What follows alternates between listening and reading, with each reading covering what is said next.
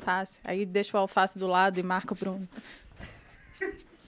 Malu sempre atrapalhando o início do ao vivo. aqui. Esse é o ao vivo bom. Boa tarde, galera. Boa tarde, pessoal. Vamos começar mais um episódio do podcast Os Sócios, episódio número 40. E novamente ao vivo, que a gente viu que ao vivo dá bom, né, Boludinha? É, Dá pico de audiência sim. no canal, mais inscrição. E qual o tema do episódio de hoje?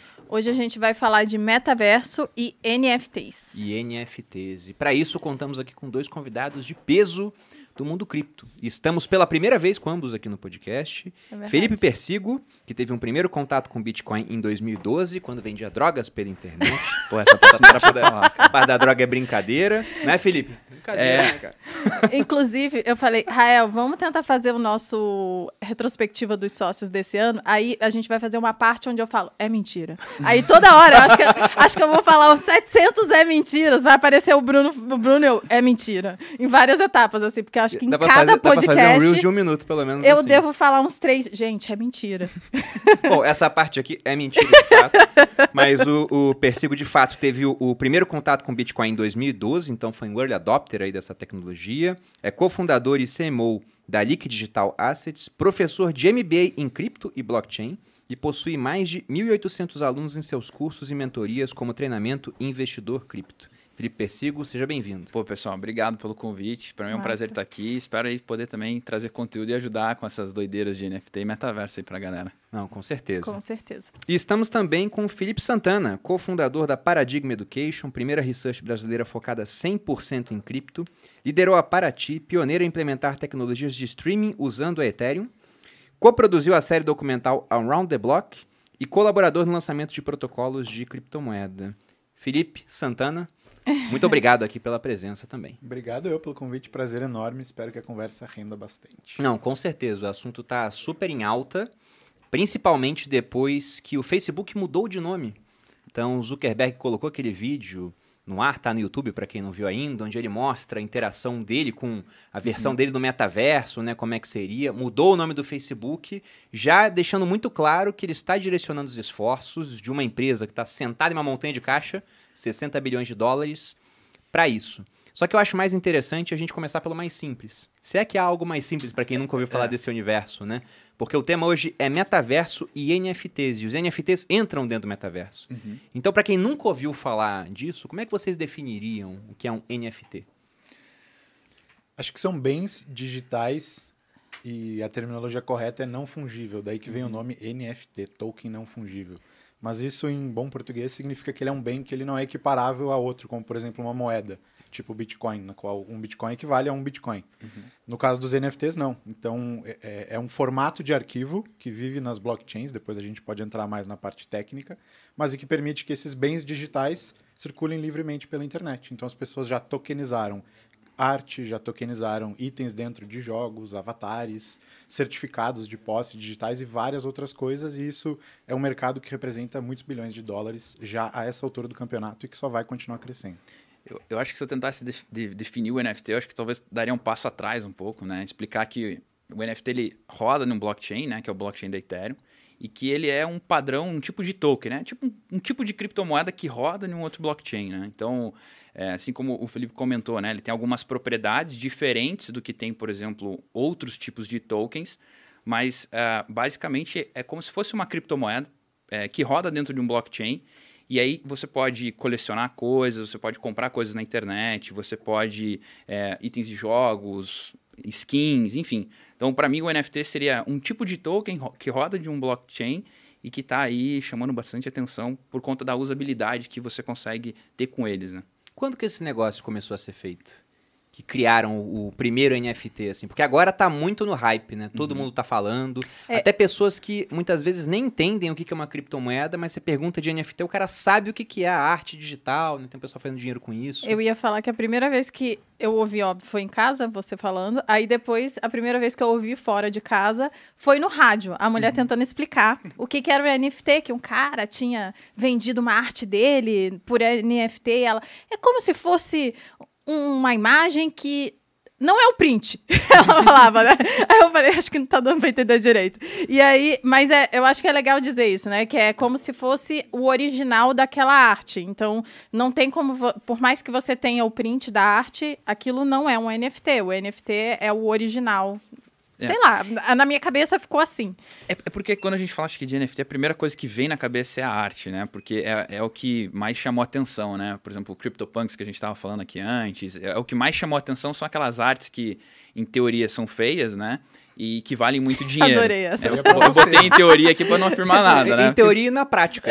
falar, É, é que feio gosto mesmo. não se discute, né, Bruno? Rael, você pode botar um, um CryptoPunk aqui na tela, só pro pessoal que não conhece? Não, eu fiquei indignada, porque isso daí não, não é possível. Você que... ficou indignado que o Bruno vendeu esse, né? Isso aqui, isso aqui é uma arte digital, né? E você pode pensar, poxa, É tipo mas... uma criança de 5 anos fez no, no, no Paint, né? É. É, é basicamente isso, é basicamente isso. Mas eu não sei o ano que foi lançado, vocês sabem? 2017. Em 2017 foi lançado. Hoje, essa coleção aqui, ela é caríssima. Uhum. Você não consegue comprar isso aqui por menos de um milhão de reais, eu acho. É. 2 Meu milhões Deus. de reais. Dois É, milhões de o reais? Felipe até comentou, né, que o Snoop Dogg tentou comprar uma e não conseguiu a que ele queria, né? Pra você ver o quão exclusivo é e, tipo assim, não importa quem você seja. É, fazendo o link com a pergunta, eles são reconhecidos como os primeiros Uhum. NFTs na Ethereum, apesar de ser uma discussão longa, tem antecessores e tal. Inclusive no Bitcoin já fizeram outras coisas parecidas. Mas tem uma coisa do, do público se apegar a termos e Uhum. fixar é, é, a ideia de tentar entender um termo, tipo NFT, que seria meio que tentar explicar o que é um JPEG no começo da internet. Não é sobre o JPEG. É, muito bom isso. É sobre. Uhum. as imagens estarem acessíveis para todo mundo, sabe? Não é sobre o MP3 ser uma tecnologia de compressão de vídeo, de áudio, que agora vai é, virar do avesso à indústria da música. Não. É que tem um formato que comprime valor, porque ele garante a escassez no meio digital, que era uma coisa impossível antes. A parada que você falou é original. Então, Uhum. podem fazer cópias, print screen, etc. Mas o NFT não vai ter mais do que o cara fez ali e colocou ali. Então, comprime valor e é um mercado mundial, sem fronteiras. Então, vira do avesso agora as indústrias da mídia, da criação de comunidades e, e tantas outras. E esses aí são reconhecidos pelo pioneirismo, por isso que eles acabam capturando tanto valor. né? É, que a gente estava nessa discussão aqui inicial sobre a imagem tem ou não é, importância no valor e tal. E aí, nesse caso, obviamente não tem, né?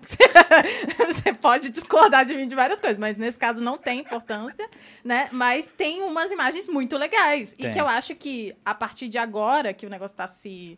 Né, todo mundo está sabendo o que, que é, agora vocês vão estar sabendo também. Eu acho que vai ter importância a imagem. Vamos começar o podcast agora então, porque eu respeito seu posicionamento, Ah. mas acho um posicionamento burro. Então tá. A imagem não tem importância nenhuma em Lógico local tem, nenhum. amor. Imagem vale 10 centavos a bacia. Ah.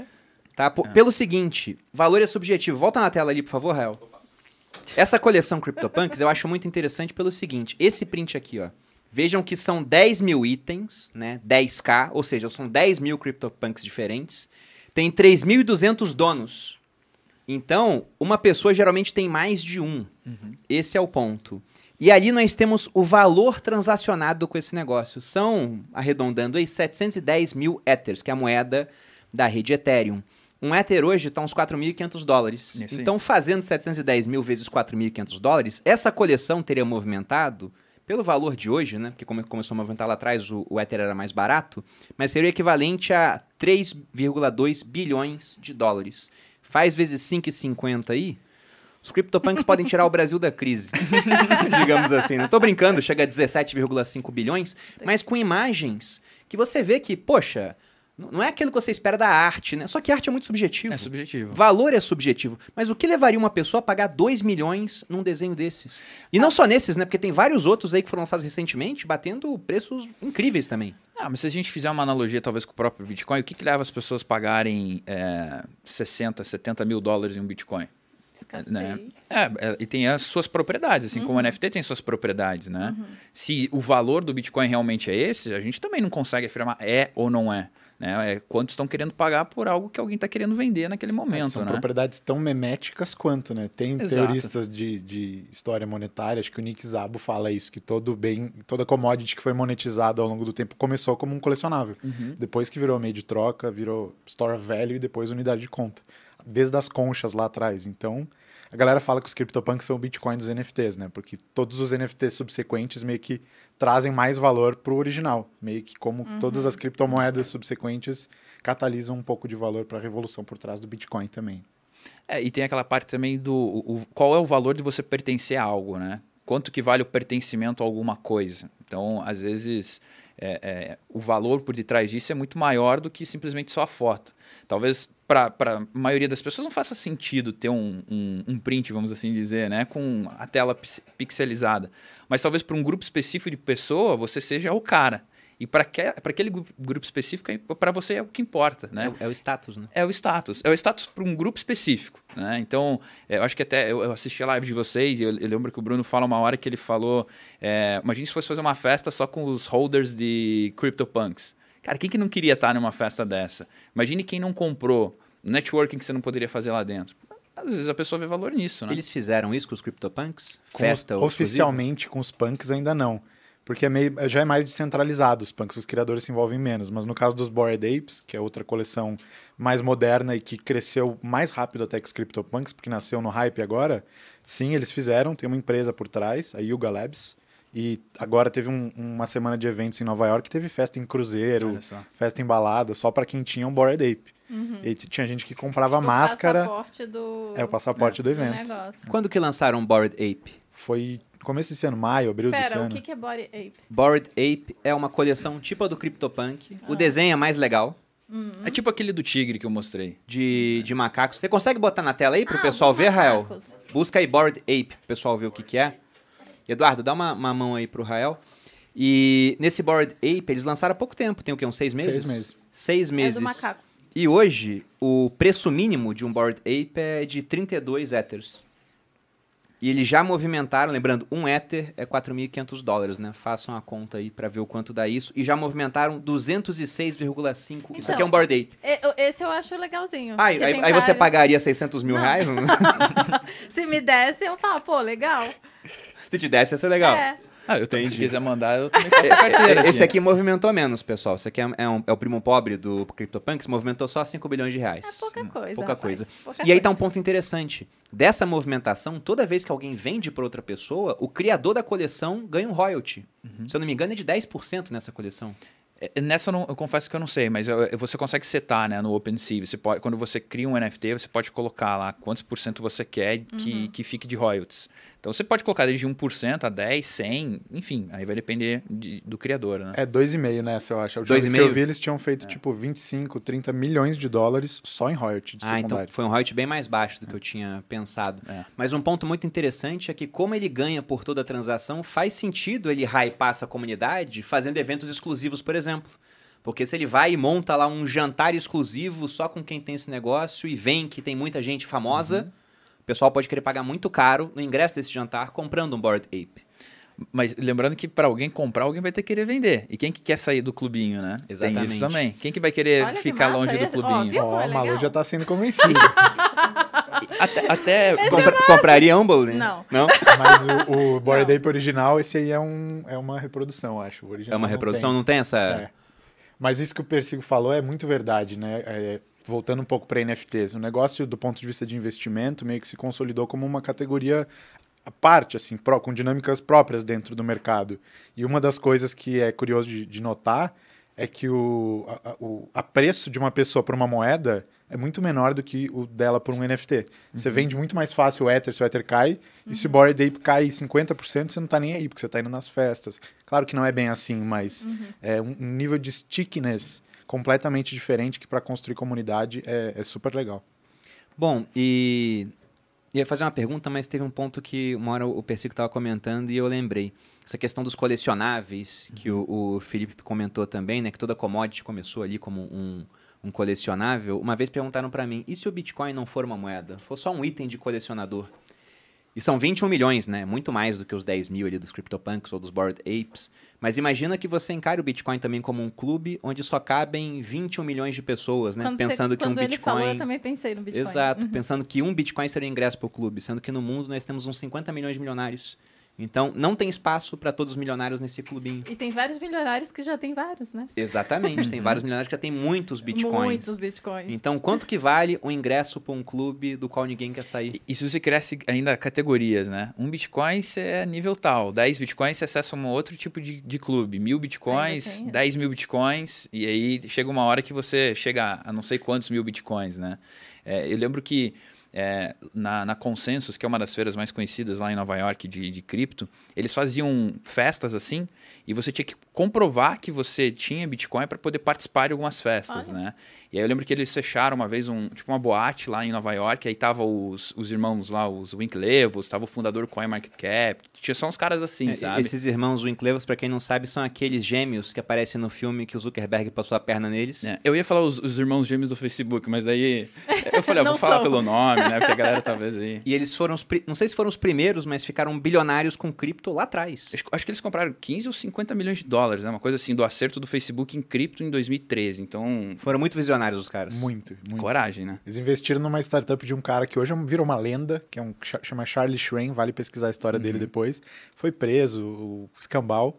E, Primeira enfim, corretora da. é- é- a Bit corre- Instant. é, é, ele tinha uma corretora. te- sabe o que que é o Silk Road, né? Que foi o primeiro Sim. mar- mercado livre das drogas que usava o Bitcoin como moeda. Uhum. E ele era o cara que dava liquidez pra corretora. Tipo, ele tinha uma corretora que dava liquidez pra pra esse marketplace. E aí se ferrou, ficou presa, foi solto até. É, foi uma Mas tem um trabalho legal isso. no Instagram, ele fala bastante de cripto, tem uns podcasts. Ele é uma lenda, o cara é uma lenda mesmo. Ele, ele foi a primeira grande exchange, assim, o primeiro grande on-ramp para comprar Bitcoin, mais do que. Uhum. Claro que ele se ferrou por causa do negócio Sil- Silk Road.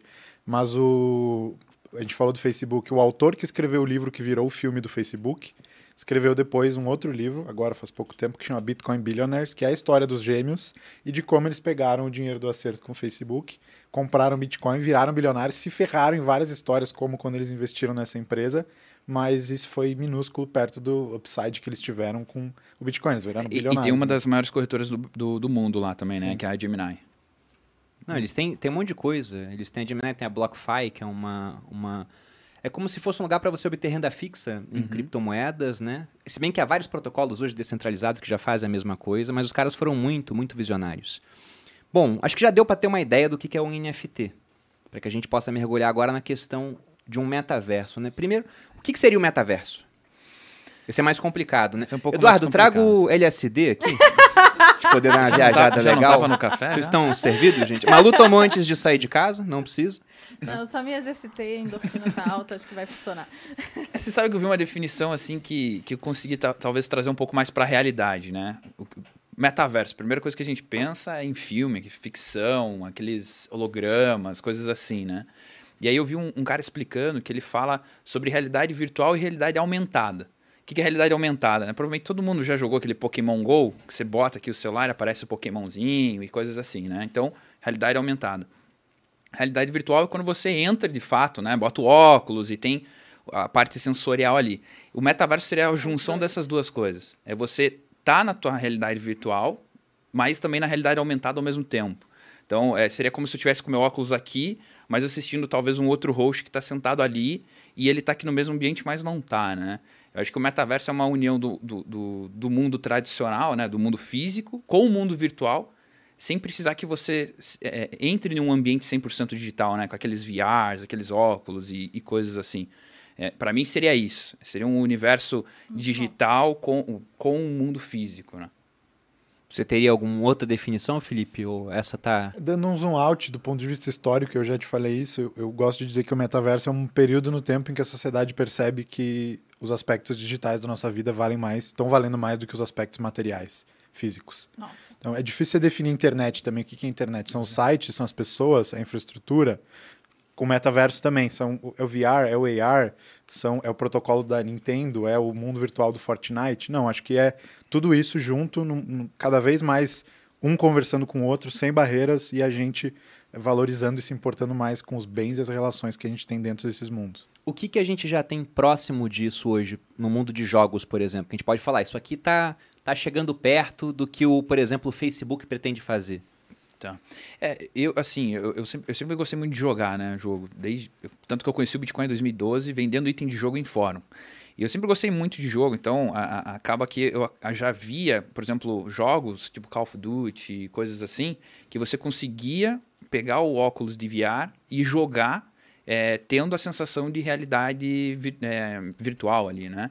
Mas nunca funcionou tão bem, porque os equipamentos são muito caros. Esse- acho que para mim, depois a gente pode até falar sobre isso, que esse é o maior, acho que, impasse hoje. É o custo do- de todo esse aparelho, né? Quanto que custa para você comprar um óculos, o teu computador tem que ter uma placa de vídeo melhor para renderizar aquilo.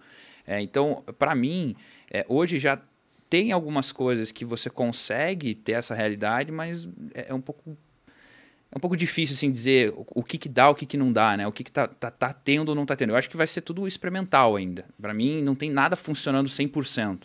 Né? Eu acho que agora vai começar a, a corrida para quem que desenvolve metaverso, acessibilidade e essas coisas.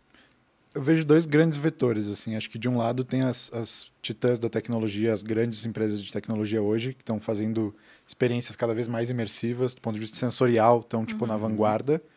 Pô, você joga Fortnite, você não precisa estar dentro do jogo para sentir que você está com vários amigos, conversando, interagir. É, no Fortnite é aquele jogo onde o pessoal é solto numa ilha, Isso. viram jogos vorazes lá. vi- Exatamente. Exatamente. Battle Royale é uma modalidade. assim, não. Eu, eu não Sa- liguei o nome à pessoa. É porque eu não, Cara, eu não demorei, sei nada eu demorei muito, demorei anos, vi anos a molecadinha jogando até eu parar pra jogar uma Eu partida de Fortnite. O que me chamou a atenção no Fortnite foi uma vez que o Netflix, quando tá falando de concorrentes, eu sempre pensando, concorrente Netflix é, é o Amazon Prime, é o Disney Plus, eles falam, não, nosso concorrente principal é o Fortnite. Eu falei, que isso, é um videogame? E o meu irmão, o Gabriel, joga esse jogo.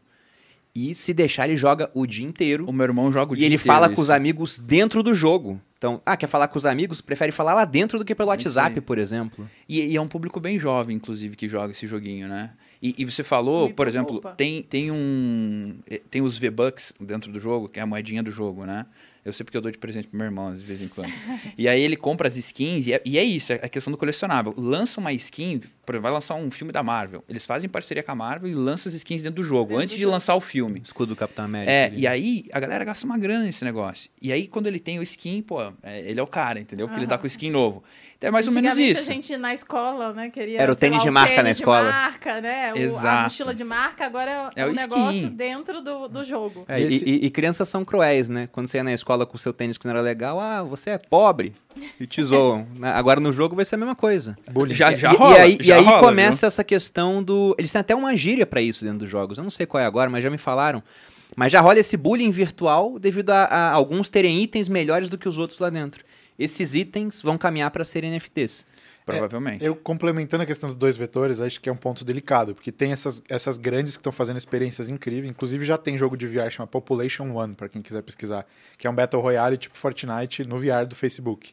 Que aí o, seu, o seu irmão, putz, se você der um óculos para ele de, de, de Natal, ele vai pirar, porque ele vai encontrar os amigos, abraçar, conversar, tipo, falar É, mas os baixo. amigos têm que ter o óculos, né?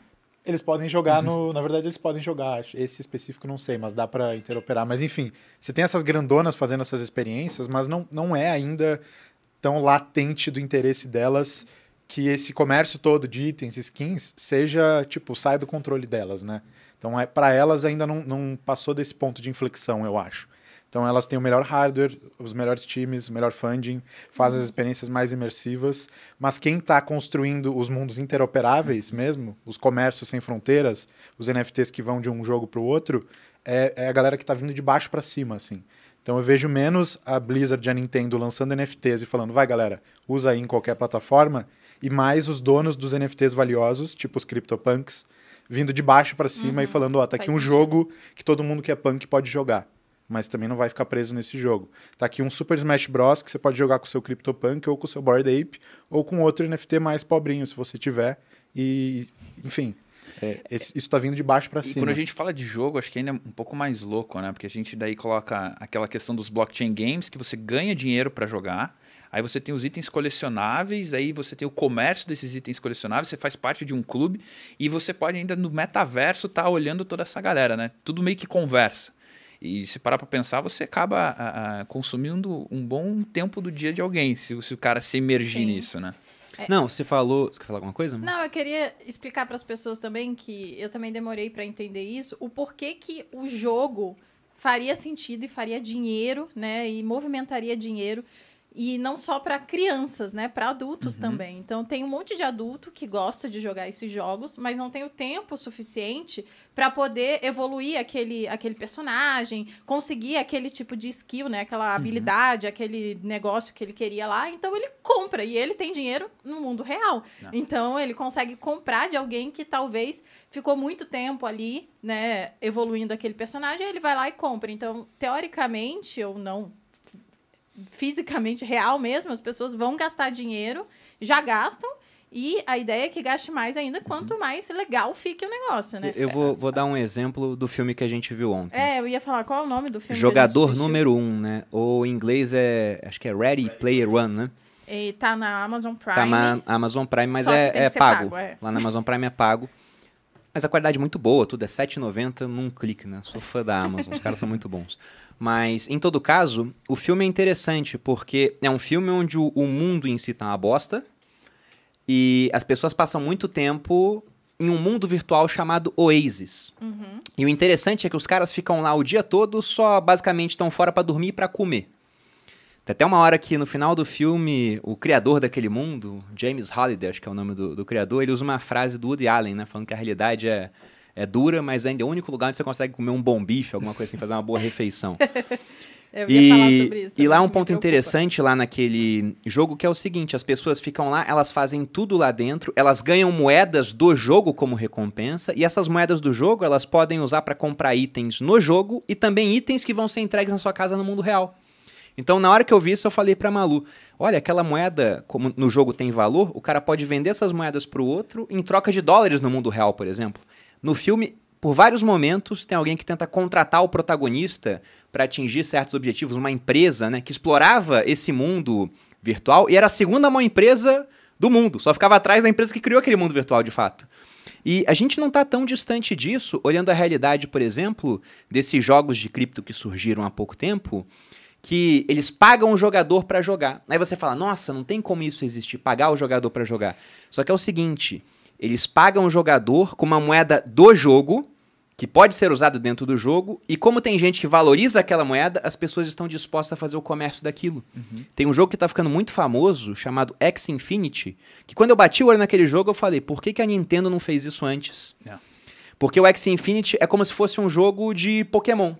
Você compra uns bichinhos para começar a jogar, e cada bicho é um NFT, único, tem características. Você inclusive pode botar um bicho para cruzar com outro, eles chamam de bredar naquele jogo. Aí dois NFTs gerariam um terceiro.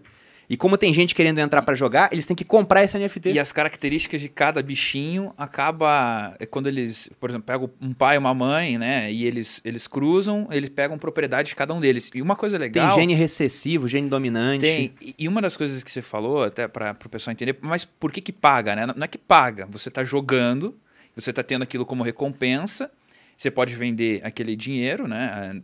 No marketplace, alguma coisa assim. Mas se você quiser continuar jogando e melhorando o teu personagem, você tem que gastar aquele dinheiro.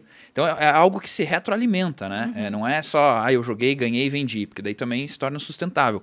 Aquilo que você ganha tem é, um uso para dentro do jogo. Ah, eu quero pegar personagens melhores, maiores, enfim, né? Então, é, não é só o cara dar o dinheiro, né? Não, você, É, usa tipo aquele na dinheiro. vida real. Você É. ganha dinheiro com trabalho, daí você compra com roupa, compra, compra comida, Não. suplemento. E, e quanto mais fácil for ganhar a moeda do jogo, menos ela vale. Eu tô olhando aqui a moeda desse jogo específica, que é a chamada Smooth Love Potion, né? Ou seja, uma poção do amor.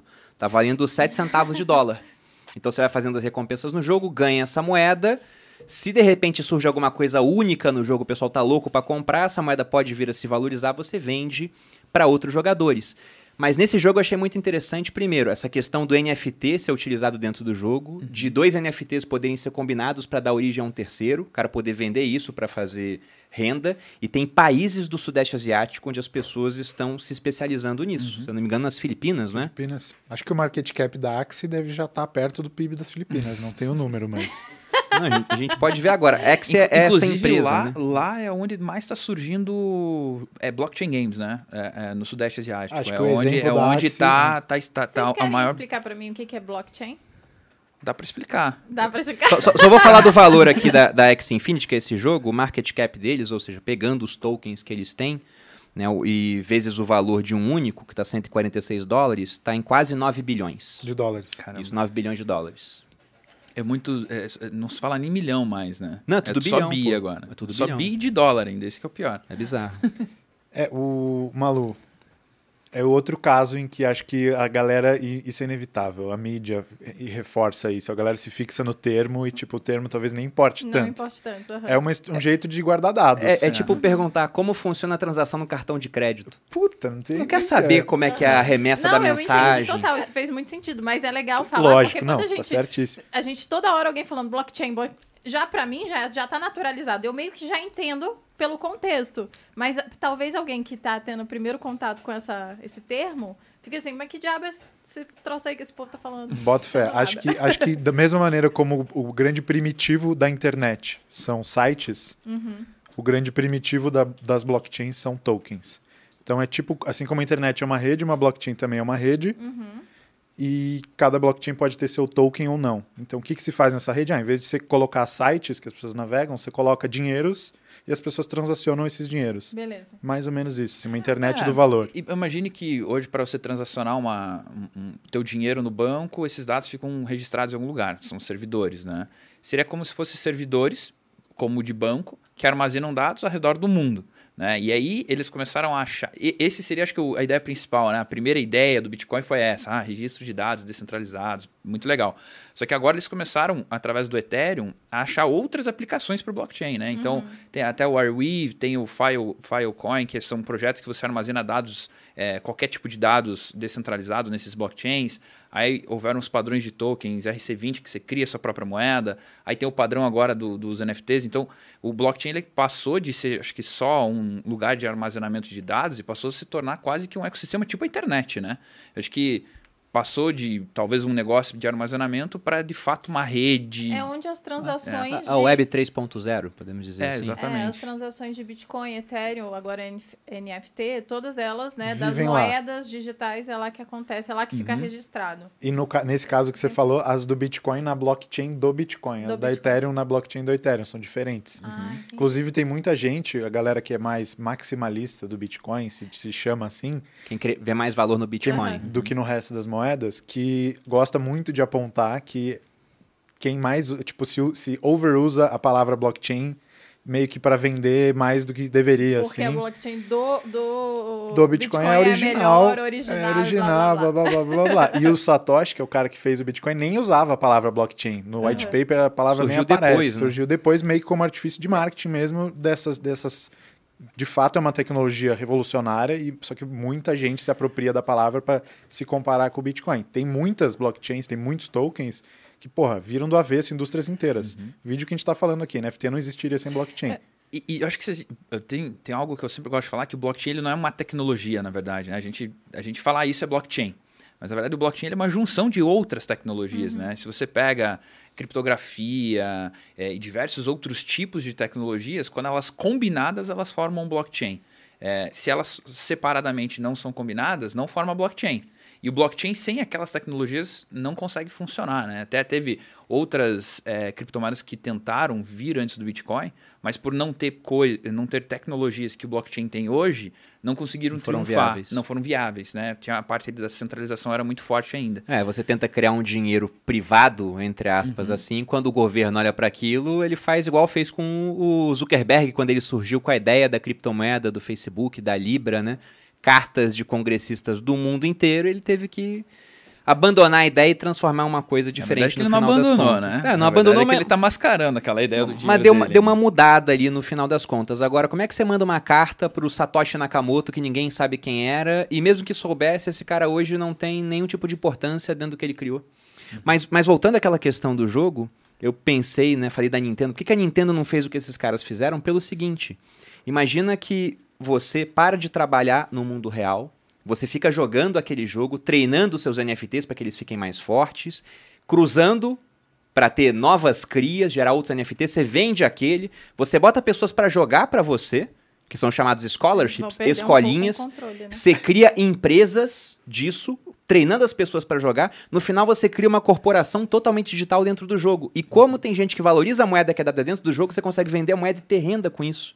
Então, é basicamente o que a gente viu nesse filme é, Jogador Número 1. É a mesma coisa. E como você pode vender um NFT pra outra pessoa, eu pensei assim, o pessoal da Nintendo não tá vendo isso? Por que, que não criaram um Pokémon dessa maneira, onde você pode vender o seu Charizard pra outra pessoa? Porque a carta do Charizard, a gente falou de NFT, mas tem carta de Pokémon do Charizard que é negociado por um milhão, pô. Charizard é um bicho? Charizard é um, um Pokémon, Eu parece um dragão, super, veja. É a terceira Entendeu? evolução do Charmander, tô- que é um dos três pokémons iniciais. entendeu? Entendi. Mas então, é, é esse o ponto que eu falei. Poxa, as empresas de games não estão vendo esse negócio acontecer. E o que me impressionou muito no X Infinity também, conversando com algumas pessoas que estavam jogando, eu não joguei, mas eu comprei o token, já subiu mais de 150% desde que eu comprei. Isso mas, que importa, é, que isso, isso que importa no final das contas, né? ajudando lá. Se- sejamos práticos, queremos ganhar dinheiro por aqui, mas eles estavam vendendo terrenos dentro do jogo, que também são NFTs. Aí quando o Zuckerberg veio com a ideia dele de metaverso, eu pensei, esse cara vai começar a vender terreno dentro desse universo que ele está criando, vai ter um McDonald's digital lá dentro, uma Amazon digital. E, e vamos chegar numa parte mais prática, então. Como que as empresas pretendem ganhar dinheiro com o metaverso e como que nós podemos ganhar também? Não, eu ia falar que quando essa história do metaverso, a primeira vez que eu ouvi, né, a primeira coisa que eu pensei foi, é uma realidade paralela. E agora, que depois que a gente conversou, assistiu o filme ontem, na verdade não é uma realidade paralela, né? É a realidade paralela em junção com a realidade. Uma realidade unificada, né? é, é, é tudo junto. Por isso, por isso que é o metaverso. Tá aqui. Então, mas eu não, não tinha reparado nisso agora que eu, Sim, sim. que eu consegui juntar Imagi- aqui na minha imagine que a gente pudesse estar eh, virtualmente num auditório, no meio de um auditório, tipo um estádio, todo, a gente com os nossos óculos e vendo cada espectador num, num auditório. E a gente e ter a sensação que eles estão aqui, né? É, e um cara na China, outro no Japão e a gente aqui, sentado. Por Mas exemplo, co- ah, como- como que a gente pode ganhar dinheiro? Por exemplo, a gente poderia vender a, uma, uma cadeira aqui no nosso podcast, Podcast, que é cara tá sinistro, né? virtualmente. Todo mundo que gostaria de estar aqui sentado com a gente. E a pessoa poderia estar aqui virtualmente me conhecendo, conhecendo nossos convidados, conversando com a gente, Uma experiência mais imersiva. sem nunca ter estado aqui de verdade. Mas como que vocês veem a- assim, realmente, a gente Sim. ganharia dinheiro com isso. E as empresas? Já tá vendo. Qual tá vocês vendo? acham que são os planos dela lances. pro metaverso? Porque o, o Zuckerberg ele não é um cara bobo, né? Não. Se ele tá apontando o canhão dele pra lá, ele não tá pensando o que ele vai fazer. Qual deve ser a cartada que ele vai dar? Assim, eu acho que eu acho que ele vai criar, ele vai criar o metaverso, né? O, o mundo, vamos supor, vai criar esse mundo. E aí eu O acho que oásis dele. é, ele vai criar o mundo. E aí a galera vai querer desenvolver as coisas lá no mundo. Então, o plano dele começa por ser Deus. É. Criei o metaverso. Ele vai falar, e eu criei o metaverso. É. Eis o metaverso. E aí eu acho que as empresas. Por exemplo, tem, Depois a gente vai entrar numa elucubração E o pior né, que é filosófica verdade, sobre porque isso. como ele vai ser a pessoa, é, ele é o mais poderoso e ele Amor, vai ser o que de fato vai no fazer. começo era o verbo. É a programação, o cara vai criar um E mundo sabe, programando. você sabe uma parada muito louca? Eu, eu vi ontem. isso. Sabe como que era o nome da empresa que o Neo do Matrix trabalhava? Metacorp. Metacorp? Metacorp. Mas enfim, uma outra, uma outra loucura. Mas eu acho que assim, por exemplo, hoje já existem metaversos que rolam, né? Menores, obviamente. E existem terrenos que já são vendidos por 40, 50, 60 mil dólares nesses, nesses lugares. E já existem, por exemplo, arquitetos que são contratados para construir suas, a, casa- a sua casinha lá dentro. Então eu chego assim, Bruno, pô, você não quer desenvolver uma casa para mim aqui no metaverso? Tipo no The Sims, sabe? No The Sims você construir a tua casa e tal. E aí você paga essa pessoa para desenvolver uma casa para você nesse mundo virtual. Né? E aí, Arquitetos virtuais. é, por exemplo, tem um, um conhecido meu que ele comprou um terreninho, montou tipo uma casinha, tipo um galpãozinho. Comprou um terreno. É, aí ele, aí- não, fica pior, Virtual. fica pior. Aí ele construiu uma, um- uma casinha assim, né? Aí ele botou os NFTs que ele tinha, tipo CryptoPunks, na parede. Você? E ele- o que é ele- eu conheci? Ele- Bíblia Diniz? O cara tem um Meu irmão, CryptoPunk? E- Ele, não, mas não era CryptoPunk, só foi um... Bom, se tivesse, ele, ele tem 6 mil NFTs, só pra deixar Caramba. claro. É. E ele não vende nenhum. Não sei porquê, mas enfim. E aí ele falou que a galera entrava na galeria dele, que ele criou virtual, escolhia o NFT, comprava, já debitava na, na, na wallet dele certinho e, E criou tal. uma galeria de arte. É, ele criou uma galeria de arte Virtual. virtual. Então, assim, eu acho que vão existir serviços. Como ganha dinheiro? Cara, tenta prestar serviço pro metaverso, né? Qual? Não todos sei. os arquitetos estão aptos, É. porque todos fazem o. Como chama aquele negócio que faz? Você pode. É, estilista. AutoCAD. Ó, a-. A, a, a Malu daqui a pouco tá lançando as roupas dela Não, pra já- galera do Ah, metaverso. É, é, É, é a você vai skin- ganhar dinheiro aí. Camisa da Map a camisa Skin. da Map, vocês vão poder comprar E virtual. você sabe que tem O empresas, pessoal tipo... de Portugal que queria vestir. é, essas, essas roupas... ah, ah, tem muita marca de roupa que lança coleção exclusiva Já. já, com NFT. Sim, Eu a Gucci botou um, um tênis Só, só é NFT. Não sei se era NFT, mas a gente pode Era dar NFT, esse mas, nome. mas imagine que você compra o tênis real pra você usar no mundo real, pra mostrar pros outros também, Aham. né? E aí você já tem o NFT pra você mostrar no mundo virtual pra galera Se também. botar na foto. É, tipo, acho às vezes a gente até é, não faz jus aos visionários que vieram há 20 anos, até 10 anos atrás, sei lá, Second Life e vários outros, onde já rolava muito desses modelos de negócio, né? Second Life, pra quem não sabe o que que era, assim... Era um, era um The Sims, em- só que multiplayer online. Então tinha vários bonequinhos lá, você entrava, você tinha o seu personagem e você tinha uma vida. Era um jogo aberto que não tinha muita finalidade. Você construía uma casa, fazia relações e Tipo entrava. The Sims. Tipo The Sims, assim. Uhum, só que que online. multiplayer. você carregava o progresso ao longo do tempo, por anos, e era multiplayer e tinha dinheiro, Linden Dollars. Uhum. Inclusive, muita gente conheceu o Bitcoin via Linden Dollars. Muita gente conheceu o Bitcoin pelo RuneScape também. A cultura de jogo de RPG online e de cripto é muito entrelaçada, assim. E tinha gente que comprava terreno, teve uma venda de uma boate famosa. Isso aqui é uma imagem jogos. do Second Life? Bom, quem tá vendo pelo Spotify, eu só lamento. É. Várias imagens nessa, nesse episódio, né? Vejam no YouTube. Mas imagine, pessoas na praça, bonequinhos. Aham, é. E a galera, tipo... Isso há 20 anos, cara. É, não sei se há 20, mas há 15 no mínimo acho que rola. E tem outros jogos mais simples ainda dos gráficos, a galera já comprava nightclubs, assim, lá na bolha do dot-com da internet nos anos 2000 por preços extravagantes. Só que eram coisas pontuais dentro de jogos específicos. Então essa é a grande diferença. E que não valia dinheiro real, né? Era o dinheiro do Era jogo. o dinheiro do que- jogo que a galera comprava com dinheiro real. O Vitalik, que é o menino prodígio, Deus lhe abençoe, criador da Ethereum, ele Que é um, conta um russo. que é um russo canadense. Ele... Morreu? Não, não, não. Não, não tá vivo. É que você falou Deus abençoe, eu fiquei confusa. porque o É que menino é bom. vivo por muito a tempo, invenção entendeu? dele é brilhante, né? Aham, Eu pensei, tá, ficou imerso do negócio, engordou, Não. estragou a saúde. Porque essa Ele, é ele precisava engordar, ali. Engordar Ele ele não precisava dar ele é uma um. Porque, no caso, é porque por outros fatores, né? Ele não deve comer, deve ficar o dia inteiro naquela Programando. troço, programando, não faz exercício, não come. Essa é a minha preocupação da realidade virtual, né? Porque até eu tava aqui no chat, o pessoal falando, ah, a realidade é chata. Eu não sei que vida vocês estão vivendo, mas a minha realidade tá minha. muito legal. E eu fico preocupada quando as pessoas acham que a realidade é chata em contrapartida ao mundo virtual. Então você tem que, de alguma Tem, forma, acrescentar mais na sua vida aí, real. tem uma frase daquele filme do, do Fred Mercury. Não sei se ele disse ou se foi um personagem no filme, mas ele falou que é, a condição humana. Como é que ele falou? Ser humano é uma condição que exige uma certa dose de. Ai, Como é que é o nome? De anestesia. de anestesia. Ele falou alguma coisa assim: ser humano é uma Então, condição que exige uma gente- certa dose de anestesia. E esse é um ponto pelo qual, às vezes, o pessoal pergunta: ah, você não acha que vai flopar essas iniciativas de metaverso? Eu acho que não. Quem tá olhando pra isso agora pensando não vai dar certo é o mesmo cara que lá atrás olhou pro WhatsApp e pensou: ah, já tem SMS. Não, mas- Que fui eu, no caso. Não, mas, mas então, imagine- quando eu olho, imagina, por exemplo, a Malu falou: ah, o pessoal fala que a realidade é chata. Se um bilhão de pessoas acham que a realidade é chata, não estão satisfeitas com o seu tipo físico, enfim, no metaverso elas vão poder ser o que elas quiserem. Ela vai lá, pega o avatar dela. Pô, aqui eu queria ser mais alto. Lá você pode ser mais alto. Aqui eu queria ser mais baixo, queria ser mais magro, mais forte. Eu queria ter outro sexo. Lá você faz o que você quiser. Então, na minha opinião, com certeza esse negócio vai dar certo. Eu só não sei quem vai fazer dar certo. Porque quando a gente olha para o Facebook e pensa, o Facebook vai fazer dar certo. Se a gente volta lá na época da bolha.com, anos 2000, as grandes empresas daquela época não são as grandes empresas de hoje, né? Não. Você volta para os anos 2000, se você fosse montar uma carteira de ações, você compraria Yahoo, compraria Nokia. Cadê a Nokia hoje?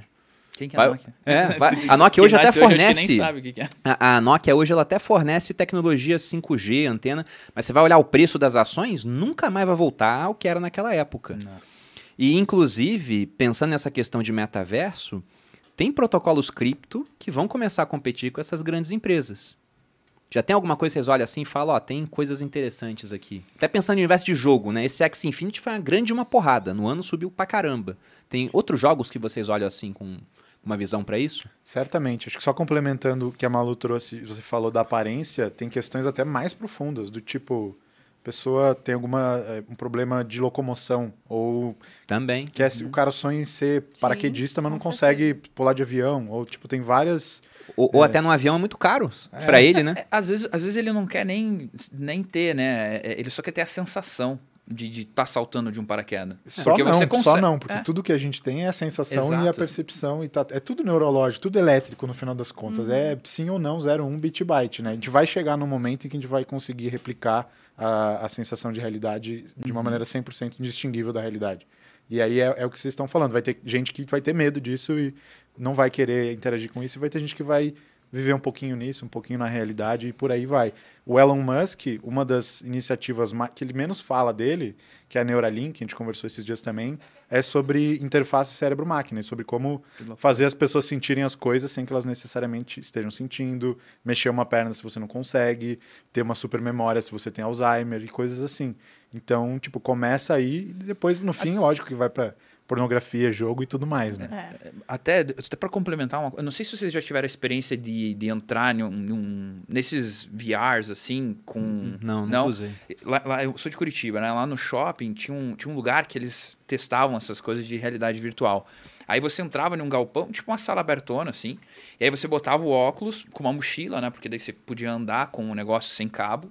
E aí, óculos, era, era super legal. E aí, conforme você ia andando no jogo, já era programado o lugar. Por exemplo, você chegava num lugar frio, você sentia o frio. Uhum. Você ia num uhum. lugar quente, tinha um lugar quente.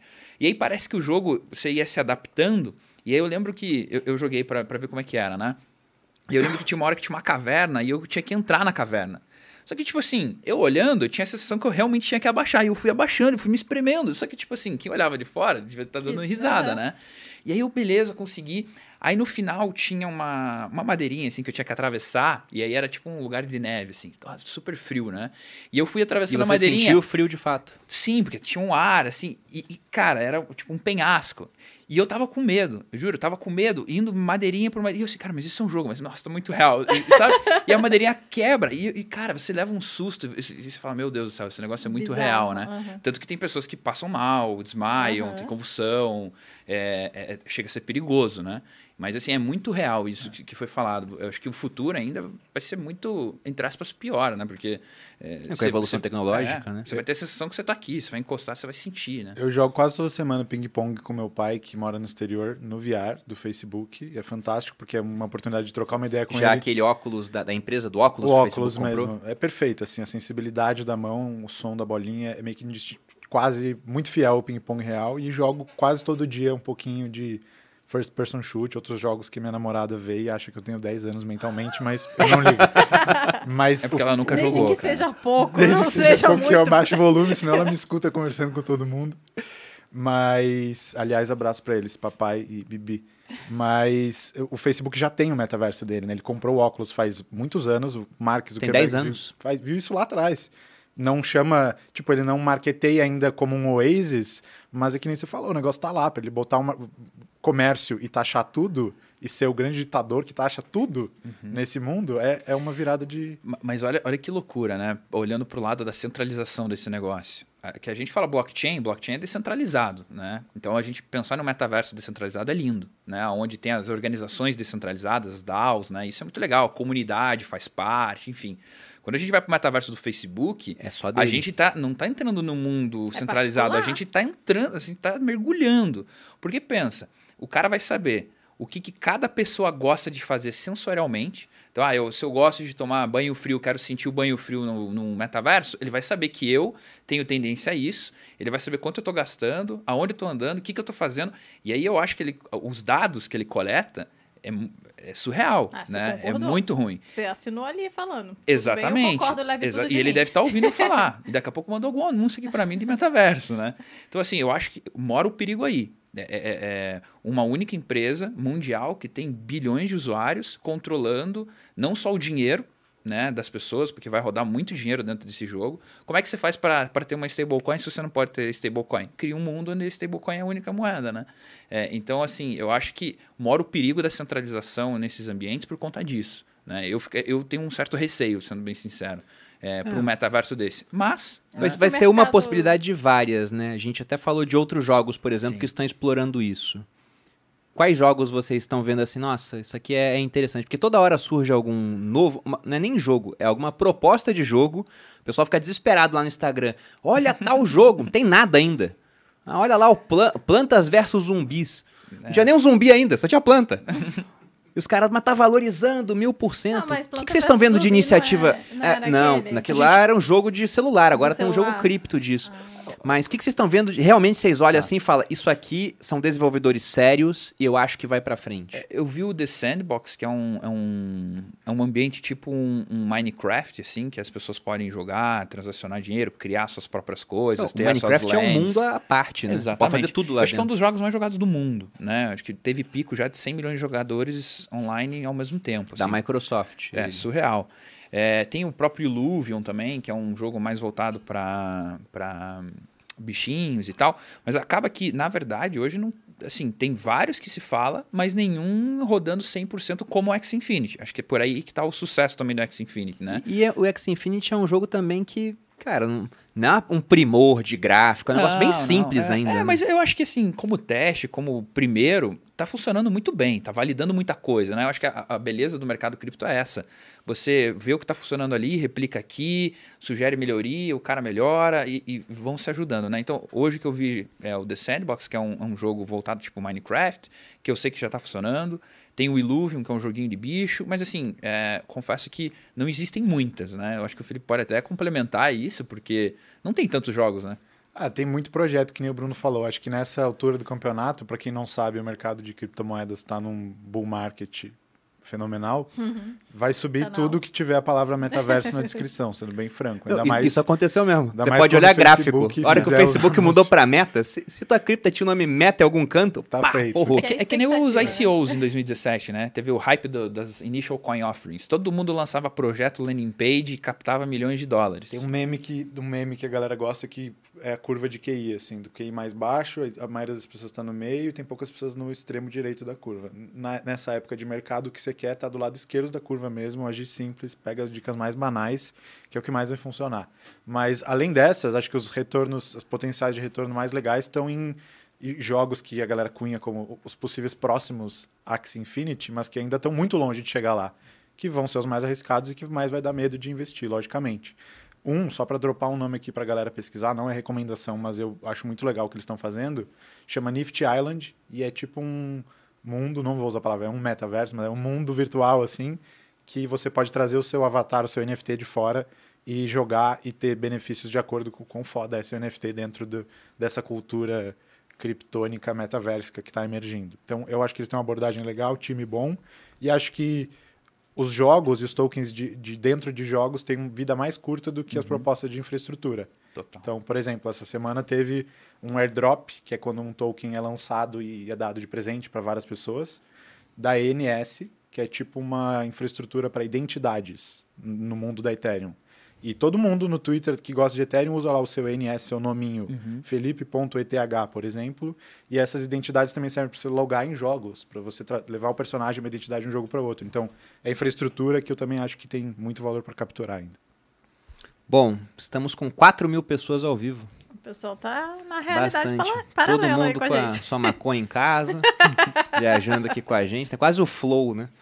Mas fazendo uma, uma viagem nessa questão de metaverso, antes de entrar num ponto interessante que é sobre as criptos em si, né? Porque imagina esse universo sem fronteiras, onde você pode estar jogando com um cara que está nos Estados Unidos, como é o caso do Felipe com o pai dele, ou tá nas Filipinas, na China, na Coreia do Norte não. É. Só com só com o ditador. Ela é o caso. outro tipo de metaverso. É, outro, é o metaverso à parte. Ela lá, é o né? metaverso real mesmo. Mas você jogando no mundo sem fronteiras, vai ser necessário um dinheiro sem fronteiras. Então, por isso a gente deve ter a- o surgimento de outras criptomoedas ou ali a, a uso das que já existem hoje cada vez mais disseminado. Mas a gente citou aqui muito rapidamente, você falou de Matrix, por exemplo, né? E eu acho isso muito doido, porque falaram, ah, o metaverso é um negócio novo. E eu tava pensando, será que é tão novo assim? Você pega ideias filosóficas antigas, lá você pega o Platão, por exemplo, que tinha a ideia de que existiam dois mundos. Um mundo da- das ideias em si, um mundo inteligível, e um mundo sensível, onde tudo era uma cópia mal feita daquele mundo das ideias. A gente vai estar criando mais ou menos essa ideia platônica, quando tiver um metaverso onde as pessoas vão entrar para fazer tudo. Aí depois eu fui pegar concepções religiosas lá do, do, do passado, mas também do presente, né? Você fica aqui durante um tempo, aí quando você morre aqui, você vai para um outro plano, e algumas religiões têm a ideia da reencarnação, onde você voltaria para esse plano. E aí quando você volta, né, você tem mais experiência, poderia fazer as coisas diferentes, mas geralmente um jogador ele joga de, um certo, de uma certa maneira, tem certas características. Então você acaba repetindo certos pontos daquela vida. No Clube do Livro, que eu lancei há pouco tempo, a gente vai ler Vidas Paralelas ou Vidas Comparadas, que é uma obra escrita pelo Plutarco. Ele comparava sempre um grande grego e um grande romano, e tem uma comparação. Na verdade, não é uma comparação, ele só conta a história dos dois, é paralelo de fato, entre Alexandre o Grande e Júlio César. E aí alguns seguidores kardecistas mandaram para mim, ah, no kardecismo tem um pessoal que fala que eles eram a mesma pessoa. Não só os dois, não só Alexandre o Grande e Júlio César, mas Napoleão também seria uma, uma terceira vida. Aí você pensa, é um jogador que tá vindo para cá toda vez e faz a mesma coisa. O cara quer dominar o mundo, né? Isso é muito doido. Eu falei, caramba, isso, isso bate muito com a ideia do metaverso. Ontem no filme Jogador Número 1 um, era isso. O cara entrava lá, jogava, fazia toda uma vida. Quando ele era morto, tudo que ele fazia ficava lá. Ele voltava para o mundo real e poderia iniciar com outro avatar. Então é basicamente o que a gente vê. Você pega a ideia do, do hinduísmo. Uhum. Tem lá a, a, os avatares que vêm para cá, né? Krishna, etc. Eu falei, e se nós já vivemos no metaverso? O Bruno sempre tá nessa, ele sempre mete essa. E se? Ai, eu... não, a gente não tem como saber, mas não. Mas você entende não, que a gente pode estar daqui a pouco colocando. correr pra descobrir, não Mas tá pode dando. falar, qual que é a graça de você não saber, né? É, é, é isso que eu, se for, qual Pode- que é a graça de você não saber que você tá no metaverso? Pode, pode ser um metaverso A tão é perfeito você que a gente nem sabe. plenamente. A graça é pra o quem per- sabe. é, o, o- o personagem verdade. não sabe aqui, ma- mas é muito doido isso. Você vai colocar um óculos de, E se alguém de realidade virtual quando você tá com um cabo conectado aqui Esse na Matrix. que arrisca a vida aí facinho e morre. Eu até trouxe um livro aqui, que é o Super Inteligência, do Nick Bostrom. A gente falou desse livro na live. Quando eu comprei esse livro, eu comprei imaginando a coisa errada. Eu li o título Super Inteligência, vi que era escrito por um filósofo e pensei, ah, isso aqui deve ser para me ensinar a ter uma super memória, uma super inteligência. Mas na verdade, ele falava sobre o que pode acontecer com essa evolução que a gente tem hoje, de algoritmos começando a criar algoritmos. Ele dizia, na hora que o algoritmo é, na hora que um algoritmo for capaz de criar um outro algoritmo melhor do que o melhor homem, a gente pode estar dando início à, à criação de uma singularidade, né? E aí ele falava como se defender de uma superinteligência que pode ver que o, o ser humano é descartável. E uma das coisas que ele dizia é, ah, a gente pode prender essa superinteligência numa realidade, uma simulação, uma emulação da realidade. E pode botar camadas de realidade entre isso. É, mas a gente já tá falando em unir a a- o metaverso com o mundo físico, né? É, é- é um- é quase que um Matrix com aquele do Arnold Schwarzenegger lá, o, Vingador do o- Futuro, né? é o Exterminador do Futuro mesmo, né? Que tem as máquinas que domina tudo. Então, eu acho que essa, esse comportamento do ser humano de tentar entender de onde veio, para onde vai, é, putz, estou infeliz aqui, queria fazer de novo, então vou usar um outro universo para fazer. É quase que, tipo, a insatisfação do ser humano, talvez, de viver a própria vida, até nos comentários que a Malu falou, né? Que alguém falou, ah, a vida é muito chata, alguma coisa assim. É, acho que essa insatisfação das pessoas fazem com que elas queiram buscar outro lugar para viver, para tipo, se satisfazer e não viver a vida que quer, né? É, eu acho que... é- porque a vida é basicamente uma só, né? Você vai viver ela, vai morrer. Né? Se você volta ou não volta, independente da religião da pessoa, normalmente você não lembra. Eu nunca conheci um cara que falou, não, eu, eu provo que eu vim, né? Olha, Eu- eu- eu já li- controvérsias. Eu já, É, Eu já, eu já li um livro espírita que era de um garotinho que voltou cheio de memórias da Segunda Guerra Mundial. Ele até conseguiu achar onde o avião. Havia um avião que havia caído no Japão. Isso é ele achou o, o avião. Mas. A gente Mas- não sabe. A gente não É, sabe no final das contas. Eu acho que tem todo. Desculpa te interromper. Sim. Acho que tem todo um espectro de, de jeitos que a gente usa, narrativas que a gente usa para lidar com a nossa ignorância e tentar explicar o mundo ao redor. É que Vai- algumas das narrativas antigas, cara, agora que eu comecei a pensar em metaverso, eu Faz falo, muito sentido. Faz né? muito sentido, Vai, cara. vai das religiões antigas, da questão dos avatares do hinduísmo, da reencarnação, do kardecismo, passa pelos grandes filósofos, mito da caverna, representação, ideias, e chega mais modernamente aos, aos ficcionistas de ficção científica, que todos os caras também grandes que fizeram nome anteviram décadas lá na frente e começaram a falar de realidade imersiva, relacionamentos virtuais, amor virtual e temas eh, desse naipe, assim. E é curioso porque em criptomoedas especificamente, entre os grupos mais importantes assim que deram origem a esse movimento tá os ex- extropians, não sei nem a tradução, que eram parentes ali dos criptógrafos cypherpunks que deram origem ao Bitcoin ali, que abraçaram, receberam a ideia do Satoshi Nakamoto, e os extropians, o mote dos caras era vida eterna, era imortalidade. Então tinha É, toda uma o- parada o- de Como que é o nome daquele rapaz que... que se congelou. É. esse rapaz é o próprio Satoshi Nakamoto. Não, não, Ralph Finney. Ralph Finney. Ralph Finney, Al- desculpa, alguns é, colocam ele como Eu, se fosse eu acho, Satoshi. particularmente o eu cara que acho. se congelou Lembra lá que eu te e- falei? Não, Criogênese. esse cara se matou, né? Porque ele se congelou, achando que no futuro vai ter a tecnologia para descongelar e ele tá. Uh, Talvez bem. ele nem tivesse essa convicção, mas ele fez as contas ali. Ou eu morro agora e zero o game agora, ou guardo Ah, uma tá, esperancinha. então ele já tava quase morto. Não, ele ele, já tava tinha quase morto. esclerose, Ah, esclerose Na real, na real, ele, ele assinou um serviço, você assina um serviço É. lá californiano e quando você morre, tem uma pulseirinha que eles vêm te buscar e te congelam rápido. É. Então ele de fato morreu. Ah, É que ele tá. tinha uma doença. Faz sentido agora. Porque eu pensei, ele se matou, né? Mas ele Não, já- não, ele tinha uma doença já. O, mas então os caras sempre tiveram essa, essa ideia, assim, e isso passou por ter vários campos da ciência, teoria da informação, tem um cara que eu esqueci o nome agora, que fala de, infor- da, da morte informacional teorética. Tipo, quando que você morre? É quando o coração para de bater, ou é quando o seu cérebro não tem mais nenhuma informação ou memória que você consegue tirar dele, mesmo se o seu corpo não esteja aqui? Tipo, onde que é esse limite, Gente né? céu. E ele fala, aí- e esses extropians, a galera que começou a estudar é, é, crio, criogênese, É criônica, criogênese. criônica é o nome, da, é o nome certo.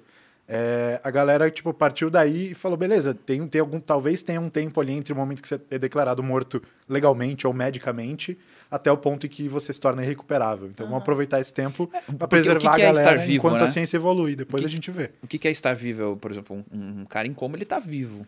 Mas ele não tá pensando, tá raciocinando, ele tá vivo. É um outro, uma outra mas questão o cara que para o filosófica. coração batendo, será que, né? O que que é estar vivo É, eu no como final sou do formada dia? em Grey's Anatomy.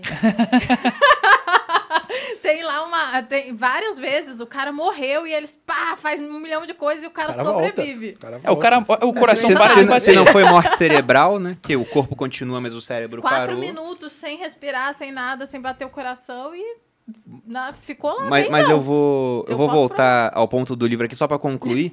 a ideia no final é a seguinte: se surgiu uma superinteligência, uma das formas de conter aquilo é prender ela em um mundo virtual. E você cria camadas pra evitar que ela saia. E aí ele chega na hipótese da simulação, que é um negócio muito antigo na filosofia também, onde ele diz: tá, e se isso já aconteceu antes? Yeah. Basta que tenha existido uma civilização técnica no universo que criou um metaverso muito perfeito, ou foi criando vários, e se você tem infinitas possibilidades de realidades virtuais e apenas uma real, qual é a chance de que a gente viva na realidade real de fato? É um dividido por um número que não para de crescer.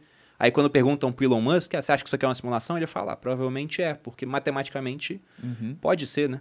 E, e sabe um filme que eu lembrei aqui que, assim, pode ter passado é, despercebido das pessoas? Como que é o nome daquele filme do Looney Tunes, que é os jogadores de basquete? Space Jam? Space Jam. Você viu o novo? Não viu, não. É uma, uma nova versão vi que é um que é um que é um- um- uma super máquina que quer trazer o jogador pra jogar com ele dentro desse universo dele. E aí ele fica bravo com o jogador. Eu acho que é o LeBron James. Eu não, não sou muito fã de esportes mas eu acho que é o LeBron James.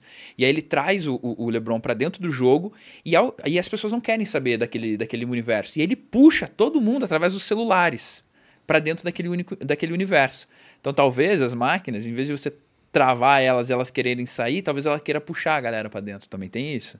Né? Ah, então já que a gente não consegue sair desse ambiente por camadas, vamos trazer a- as pessoas pra dentro dessas camadas. Também, Mais fácil. Westworld, série da HBO, Nossa, também rola é isso. né? pesada. Falaram muito bem dessa série, eu não vi ainda. Você fica meio perturbado, assim, as primeiras vezes. Os robôs puxam. Você você olha para as né? pessoas assim, você fala, cara, será que essa pessoa não roubou? Eu fiquei meio assim, confesso.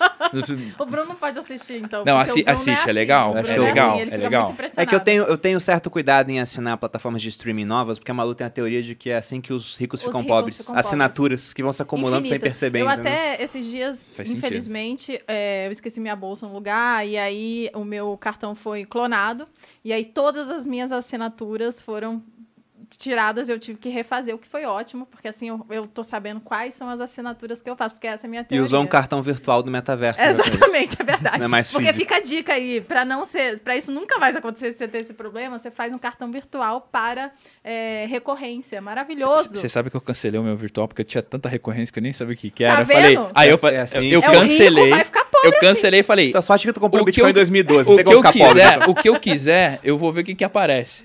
E Foi começou assim. a aparecer, eu falei, nossa, eu nem sabia que assinava esse negócio É. Bom, E- mas é, o seguidor antigo sabe que eu fui muito resistente a assinar o Spotify. Foi tipo uma tristeza. Aí quando começou os meus seguidores, Malu, eu tenho um plano família, te dou uma senha. Aí eu comecei a ficar com vergonha, eu finalmente assinei. porque foi sacanagem. Falando em seguidor e o pessoal, ó, eu tô aqui acompanhando as curtidas e só tem duas mil curtidas e quatro mil pessoas online. Então, seus putos, entra aí, des- fecha essa. E você que tá ouvindo pelo Spotify, aproveita para se inscrever no canal e curtir também. Acho que dá para curtir? Não, né? Dá, dá pra curtir o não, vídeo, Spotify- se inscrever. Não, Spotify não, não. no Spotify acho que não. No Spotify dá para você assinar, né? Se inscrever no canal dos sócios. E aqui no, no YouTube dá para você se inscrever também. Mas se o não é Spotify ele pode compartilhar no grupo da família, né? Claro, com o episódio. seus É, pra mais galera- próximos 200 amigos. Sim, compartilha com o seu avô, que deve estar doido para saber o que é metaverso. Metaverso. Mas aproveitando, o pessoal estava perguntando se vamos abrir para perguntas. Mandem perguntas aqui no chat, para que a gente possa responder algumas ao longo aqui da nossa transmissão. Eu quero aproveitar, antes da gente entrar numa parte mais voltada para criptomoedas, altcoins, já que estamos explorando esse mundo, para mostrar uma novidade para vocês também. Já tinha postado no Instagram, muita gente havia perguntado. Coloca na tela aí, nossos magníficos desenhos. Porque depois dos CryptoPunks eu falei, ah, ah, o desenho importa. Né? A arte tem que ser bonita. Ah, então, a gente tava nessa discussão aqui antes, que eu, eu tava... Eita, porra. Vejam só, Bonito, bonito é relativo também, vejam né? só, senhores. Isso é arte. Não, mas teve uns Isso que eu é gostei. Esse daí, esse daí esse não aqui, tá muito legal, esse né? aqui é um pouco Tá de paradigma. Ah, esse paradoxo, não paradigma, né? Porque você não pode ter no mesmo desenho alface com um sorriso e a tatuagem do Bitcoin. Não, Não, pra combina. quem... O pessoal não tá entendendo aquilo, nada. Aquilo ali são é. correntes de ouro daquele meme do, do, Do indiano, do indiano, exatamente. Aquele meme é Os clássico. nossos convidados agora Mas viajando. o que, que é isso aqui, ó? Só para vocês entenderem. Isso aqui pode virar um NFT.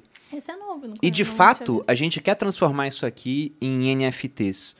Por quê? Porque a gente vê essas coleções aí negociando volumes absurdos, né? E pensamos, esses caras Olha. estão tentando formar uma comunidade e nós já temos uma comunidade. Então, por que não lançar uma coleção de NFTs dando benefícios exclusivos? Só que a gente não quer vender esse negócio aqui. A gente vai dar de bônus. E Tem a primeira. maneiros, pessoal, eu só Tem, tinha pô. visto alguns só, Tem eu vários. não tinha visto todos. Na verdade, vamos ter outros Eu- eu também, ter porque o royalties? Thiago, o Thiago Os olhou. Bitcoin eu tenho que ter royalty. Não, não, não vai nada. ter. Deus te pague, Bolonha. tá? Mas a gente vai ter outros, porque o Thiago Negro, muito invejoso, olhou os desenhos e falou: "Ah, Eu também quero. Eu falei, tá bom, Thiago. Já que você vai ajudar aqui na iniciativa, a gente cria umzinho aí pra Tadinho você. do né? Thiago, né? Não vou criar um, não, que senão vai ser muito raro, vai valer mais que os meus, né? Vou criar até mais do Thiago. e se alguém quiser pagar pra criar seu próprio NFT pelo artista, dá? Olha, acho que sim. Dá pra fazer, tem gente que faz isso. Joga, os Mas o ponto, esse aqui eu gostei muito com olhos de raio laser. Isso aqui não vai estar à venda. Só se outras pessoas que receberem quiserem vender, mas quem serão os primeiros a ganhar esses NFTs? As pessoas que se inscreverem no curso de cripto que a gente vai lançar. Olha. Grupo Primo em parceria com a Paradigma, vai ser lançado agora no começo de dezembro, explorando todo esse universo que para muitas pessoas é algo totalmente novo, né? O Bitcoin já está virando mais mainstream, já tem um país que adotou o Bitcoin como moeda de curso forçado, que foi o caso ali de El Salvador. Então já é uma criptomoeda que está mais disseminada, só que ele é a ponta de um iceberg que tem muita coisa para baixo da superfície, como por exemplo essa parte de outras criptomoedas, as altcoins, NFTs, como que você cria, como que você pode monetizar essa parte, como que você negocia. Então, justamente por isso que a gente vai começar dando esses NFTs de bônus para quem inscrever no curso de cripto. Porque se eu desse NFT de bônus para vocês, a maioria não sabe nem pegar. É. Eles não sabem como é que faz isso. Sim, é verdade. Ah, então o cara E os já primeiros vai estar inscritos, eles vão, isso. vão, vão ter os NFTs mais valiosos, alguma coisa assim? Vão, vai ter um, Legal. um Um espelhinho rank. dourado, né, prateado. A gente quer fazer Bitcool. algumas coisas realmente. A tatuagem do Bitcoin vai estar presente em várias, né? Mas a gente quer fazer uma coisa diferente, de maneira que os primeiros tenham acesso a NFTs que são mais raros do que os demais. Isso vai ser exclusivo para quem se inscrever no curso Viver de Renda Cripto. A gente vai ter um evento exclusivo de lançamento para dezembro, mas já fica a recomendação para estar ligado nisso. Tá? Tá. Vamos falar de muita coisa lá e parte disso a gente vai começar a explorar aqui agora, já aproveitando. Pro pessoal que não entendeu o que é Bitcoin, já que eu não tô ganhando nada com isso, me sigam lá no Instagram, porque vocês vão entender a linguagem própria, né? A moeda descentralizada que a gente tem, que a gente fala bastante lá. Bitcoin. Ó, o pessoal perguntou aqui, o Vince, vem por correio? Excelente. Eu sei que ele tá brincando aqui, né? Eu tô zoando. Bom, Não, ma- mas voltando para nossa pauta de metaverso. eu ia vamos falar ter todo uma um- pergunta aqui Ah, pode- pode mas escolher, então. termina. Tá, voltando para nossa pauta de metaverso. Então, o mundo virtual vai exigir dinheiro virtual, outras aplicações para o dinheiro. E já vamos ligar com a parte de DeFi, por exemplo. Uhum. Como é que vocês acham que essas coisas vão se conectar lá dentro, né? Primeiro, o que é DeFi para quem não conhece isso? Eu não sei o que é DeFi. Tá, DeFi é, vem do termo Decentralized Finances, né? Finanças descentralizadas. É basicamente um mundo é, descentralizado dentro do blockchain, onde você pode transacionar dinheiro e ter é, recursos financeiros que hoje só são permitidos pelos grandes bancos. Né? Então, por exemplo, eu posso emprestar dinheiro para alguém num, através do blockchain, é, eu posso tomar dinheiro emprestado, eu posso deixar minha criptomoeda lá parada, provendo liquidez de uma corretora descentralizada, por exemplo, e receber uma remuneração por isso. Eu acho que.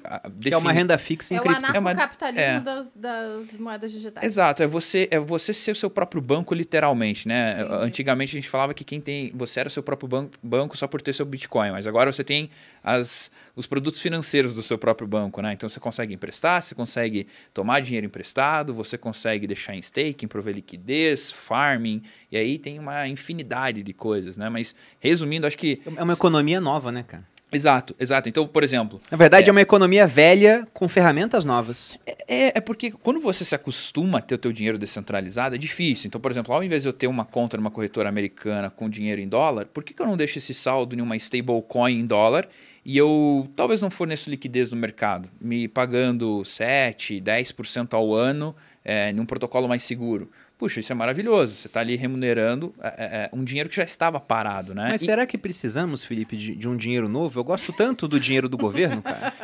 Eu, tenho, cara, eu, eu acho que como obra de arte é muito bonito, né? Coisas históricas, aquelas coisas... Eu tenho aqui em minhas mãos é, pesos cubanos Esse da é década novo, de 60. Vejam quem, quem assina como presidente do Vocês Banco Central. de NFT, lá em casa chega essas merdas o tempo che. inteiro que che. o Bruno fica pagando. Pra quem tá ouvindo só... O dinheiro do Che Guevara. Fica gastando dinheiro... O governo vai criar NFT de dinheiro. dinheiros que eram dinheiro no passado e hoje em dia são nada.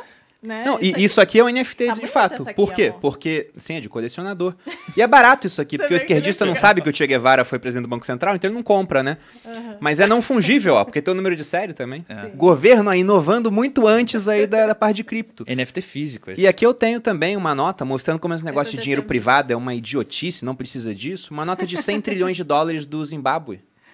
O PIB global hoje ronda na casa dos 70 trilhões. O Zimbábue cunhou né? Na verdade, imprimiu aqui, na né, moeda, uma nota, uma nota de 100 trilhões de dólares de valor nominal. E sabe quanto vale isso aqui em 2008?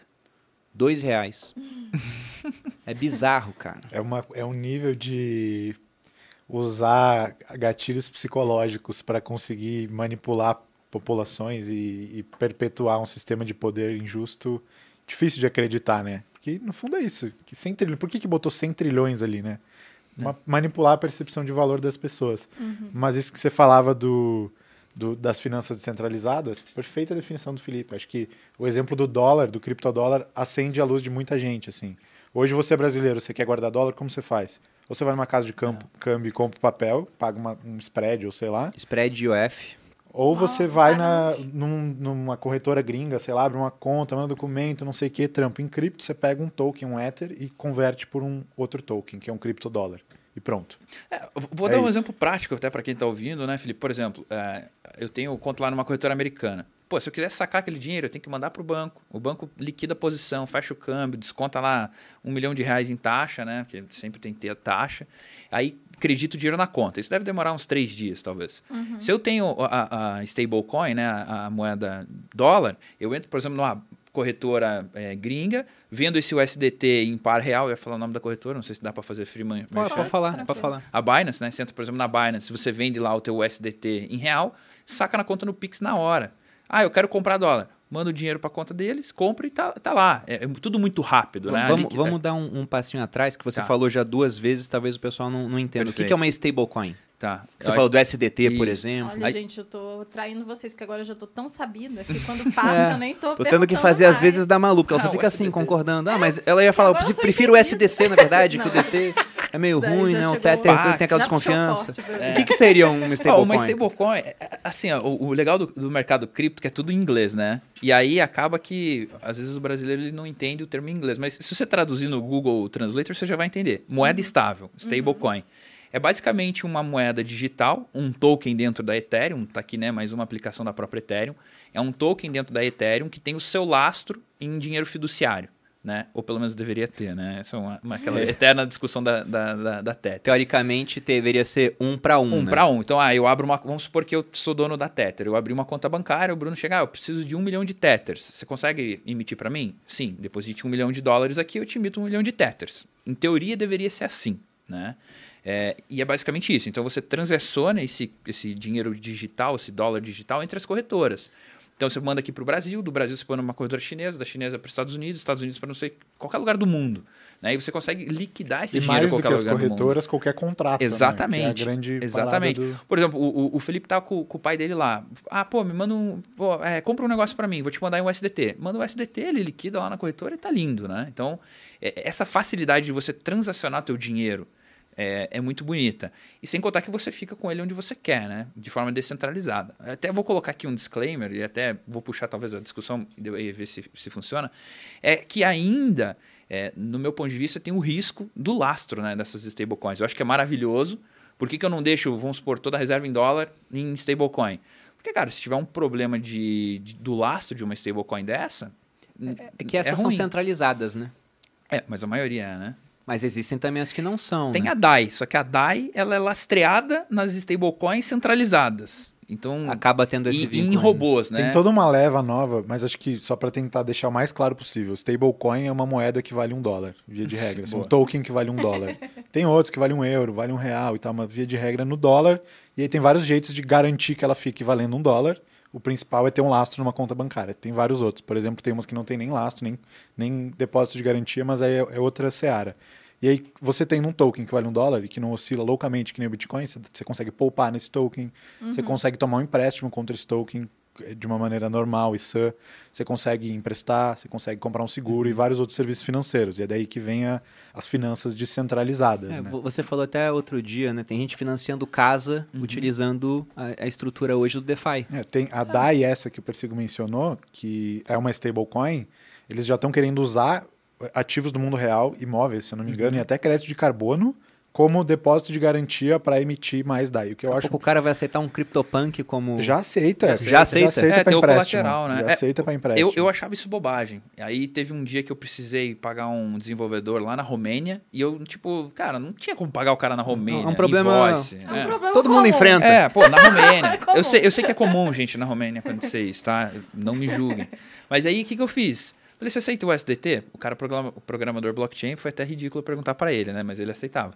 E aí, o que, que eu fiz? Peguei um pouco de Ether, coloquei em garantia, tomei um empréstimo, paguei o cara. Daí, no outro dia que tava funcionando no mercado brasileiro, peguei o real, comprei o Ether e, e- e- é, e refiz, assim. Aí, paguei 0.00 alguma coisa de taxa, porque foi um dia de depósito, né? Então, você toma dinheiro emprestado, deixa em garantia algo, é muito rápido, muito fácil de fazer isso. É, uma das coisas que perguntaram aqui era sobre se no metaverso, se as pessoas, se vocês enxergavam é, os impostos dentro do metaverso. E aí eu pensei, não tem uma- um anarcocapitalismo no metaverso se o cara criou o próprio metaverso, no caso do Facebook. Ó, o anarcocapitalismo não é ausência de governo. Anarcocapitalismo Sim, é é, ausência de coerção. Sim. Então, se você entra no metaverso do Facebook concordando com os termos, ele pode até recolher alguma coisa lá. Mas você pode ter várias possibilidades. Agora tem um ponto. Se a gente só começa a transacionar em Ether, em Bitcoin, em Solana, são moedas que não são do governo. Dai a César o que é de César, né? Aquela a frase bíblica famosa de Jesus. É, perguntaram para Jesus, né, sobre impostos, tudo. Ele falou: Deixa eu ver essa moeda aqui. De quem é esse efígie? Era de Tibério, né, o imperador romano da época. Então dai a César o que é de César. No Bitcoin tá Porque- lá. é porque queriam que ele, É de que ele ninguém. tretasse com a galera para não, não vão pagar imposto não. Ele Exatamente. até fala, vai lá, busca no, no É. rio o peixe, pega Eu, a moeda eu acho até que César. se Jesus soubesse que César hoje estaria de sacanagem, pegando 45% que a gente produz de riqueza, né? Talvez ele mudasse de ideia. Mas o ponto é que não tem mais efígie de César ali, então vão cobrar impostos sobre transações que não são feitas na moeda deles. Então esse é o ponto. Muita gente enxerga que com essa questão de metaverso, né? Os governos vão perder força, porque a gente vai começar a transacionar em outras moedas. Teve Eu uma concordo. pergunta aqui, inclusive, que ela, ela puxa um vínculo com isso. O Marcos Irano perguntou: Malu e Bruno, qual a possibilidade das rendas geradas pelos jogos NFT substituírem os trabalhos mais básicos e braçais? Muito possível. Muito possível, está acontecendo já, de fato. Até- Até vou, vou dar um exemplo. Eu tenho um cartão, é, é, um cartãozinho, e eu- hoje eu escolho em qual moeda eu quero pagar. O SDT, o SDC, Bitcoin, Ether, qualquer coisa. Então eu posso ganhar renda passiva lá através do, do curso de vocês. É, e simplesmente depositar num cartão desse, pagar de forma descentralizada e é isso. Então já existe isso, né? Já existe. Você pode. Eu acho que o futuro vai ser isso. Você escolhe pagar com o que você tem. Ah, eu quero pagar com micro pedaços de CryptoPunks. Ah, Você paga. Se alguém quiser aceitar, recebe.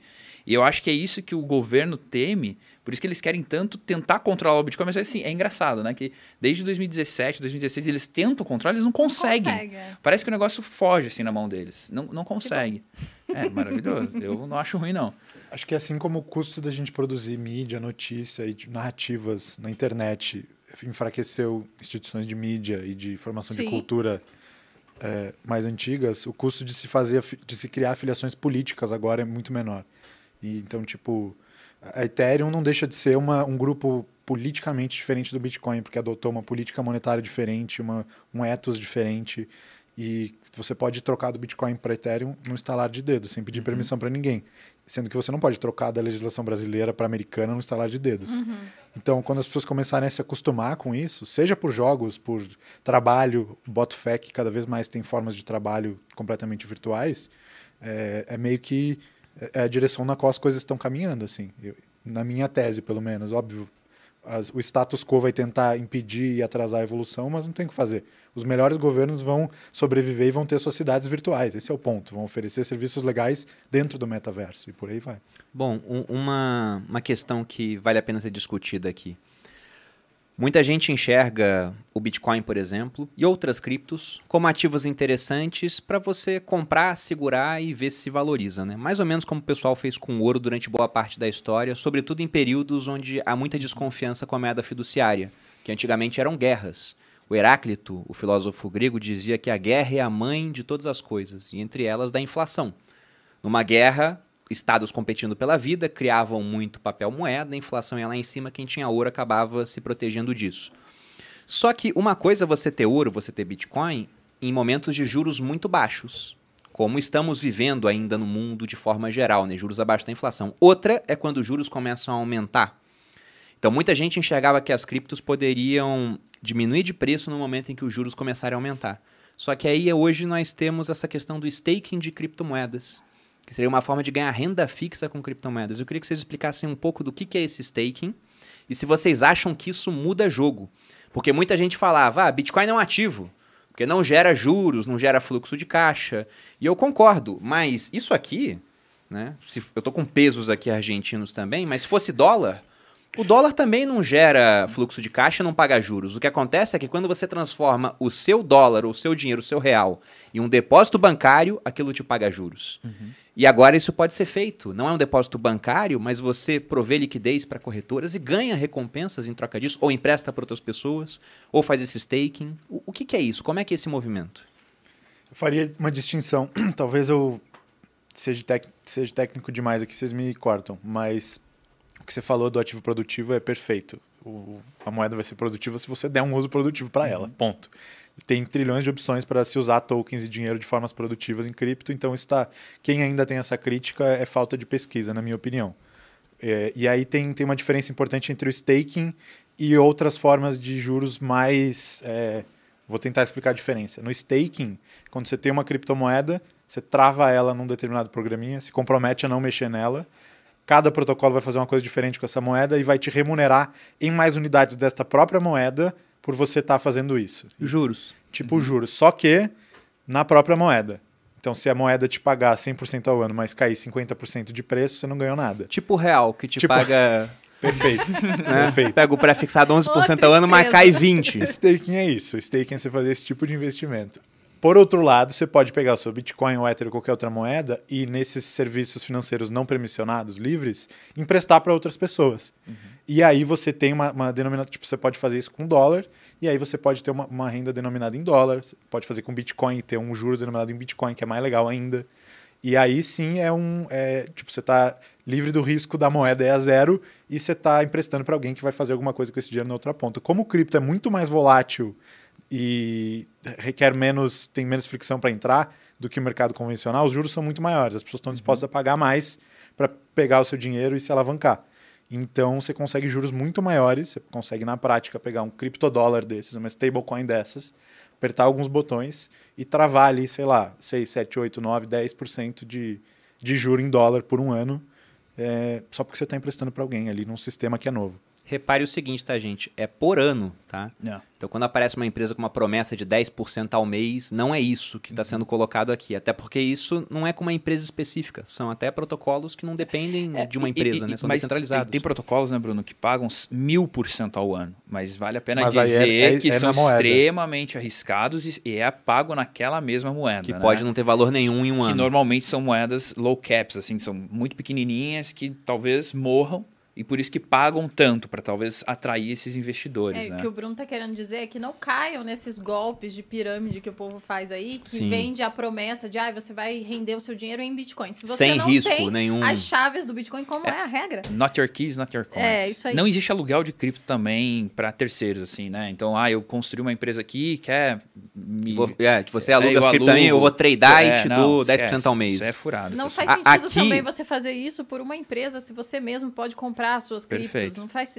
Gente, pelo amor de Deus. Não, e... e- S- Sabe, sabe qual que é sempre a desculpa da pessoa? Ah, é porque eu não sei, É eu porque eu tenho não sei. preguiça. Não, mas tem Compra um ponto, o ó, curso ó. que o Bruno falou que vai sair. O, o que eu ia falar é o seguinte: você não pode prometer promessas de, de renda fixa em um mercado de renda variável. Isso aqui é diferente, porque, por exemplo, quando você falou de você emprestar dinheiro para uma outra pessoa usando protocolos de criptomoedas, você não sabe quem está na outra ponta. Então, o que, que esses protocolos geralmente pedem? Garantias. Uhum. Então, o cara quer pegar um dinheiro emprestado, ele deixa alguma coisa em garantia, e esse protocolo, vendo a oscilação da garantia em comparação com aquilo que ele pegou emprestado, ele pode simplesmente liquidar o empréstimo na hora.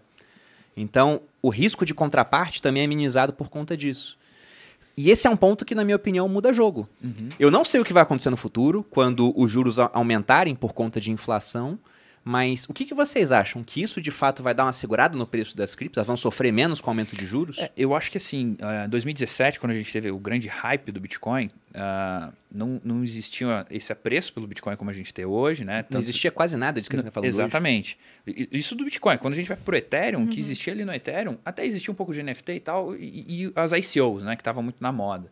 Então não tinha O DeFi. que, que que era o ICO, só pessoal? ICO é, é, por exemplo, assim, vamos supor que eu queira aqui desenvolver agora aguinhas minerais para o grupo primo. Então eu vou criar uma landing page, vou falar o meu projeto e vou captar dinheiro, quase que um crowdfunding.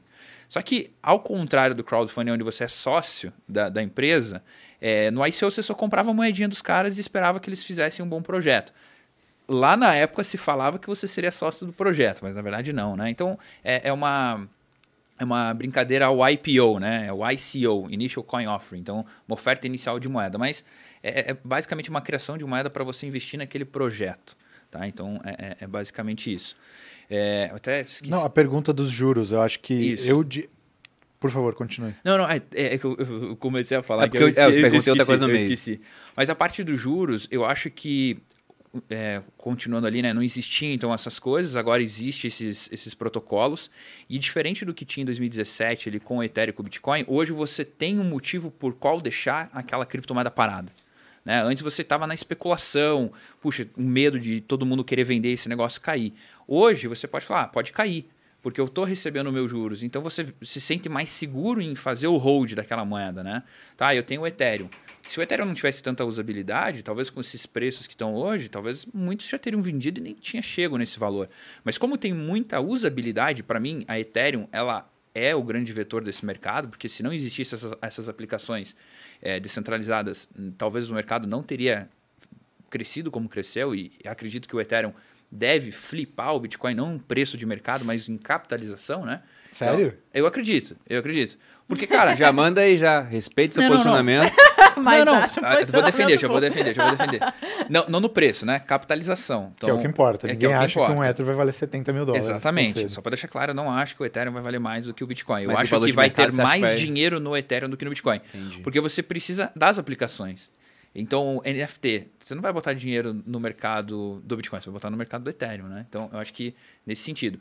Mas eu acho que um- o- uma alta de juros no mercado americano, talvez os juros da- das criptos acompanhe, né? De uma certa forma. Hoje, talvez, acho que em USDT está dando uma remuneração, e vale lembrar que esse, essa taxa anual, ela é variável, o né? Ela é variável. Do Ethereum, quanto tá valendo o Ethereum? 4.500 dólares. E o Bitcoin? 65. 60 e, acho que bateu 68 ontem, Eu não gosto foi? sempre de falar no. Porque 68 um dia mil dólares. gente ouvir isso no passado. Vai no ser um futuro, meme. né? Vai. Vai ser o meme. Caraca, como eu não comprei antes! Eu lembro do Bitcoin Eu a 10 gosto mil reais. Vai Não, ser é, igual o é meme do saudade. cara que falou, putz, eu comprei a 8 e vendi a 12, eu devia ter esperado agora que tá 30 centavos. É. Exato. Não, a, a primeira versão do Viver de Renda, minha aula sobre Bitcoin lá em 2017, Bitcoin tava 7 mil reais na época. Teve gente que comprou naquela época. Teve. Tá rico aí. É só escutar, a gente sempre vai. O melhor Não, dia é óbvio, sempre pode- hoje. Aquele, aquele Pode dar momento errado, de silêncio, aí- né? Que todo mundo fica lembrando. É, assim. saudosismo, né? Lembrando assim, puta, eu vendi um pouquinho, era pra ter segurado. Cara, tem não, uma. meus- Não, mas aí eu vou entrar na história. A gente ainda vai entrar na história do NFT, se vale isso ou, não. A gente Tá. vai finalizar esse podcast falando. Qual que é a pergunta? Não, porque a gente tá falando aqui. Porque a gente falou, ah, valia isso, nossa, devia ter comprado mais, devia ter. Só que isso é tudo especulação, no fim das contas, né? Porque só podia não hoje. valer Hoje é um pouco menos, né? Hoje é um pouco O- menos. Não, Bitcoin e o- 2017 e o era sim, especulação. total. É, mas o NFT, acho que a gente tá nessa, Nessa par- fase nessa fase. E aí a gente tava nessa discussão.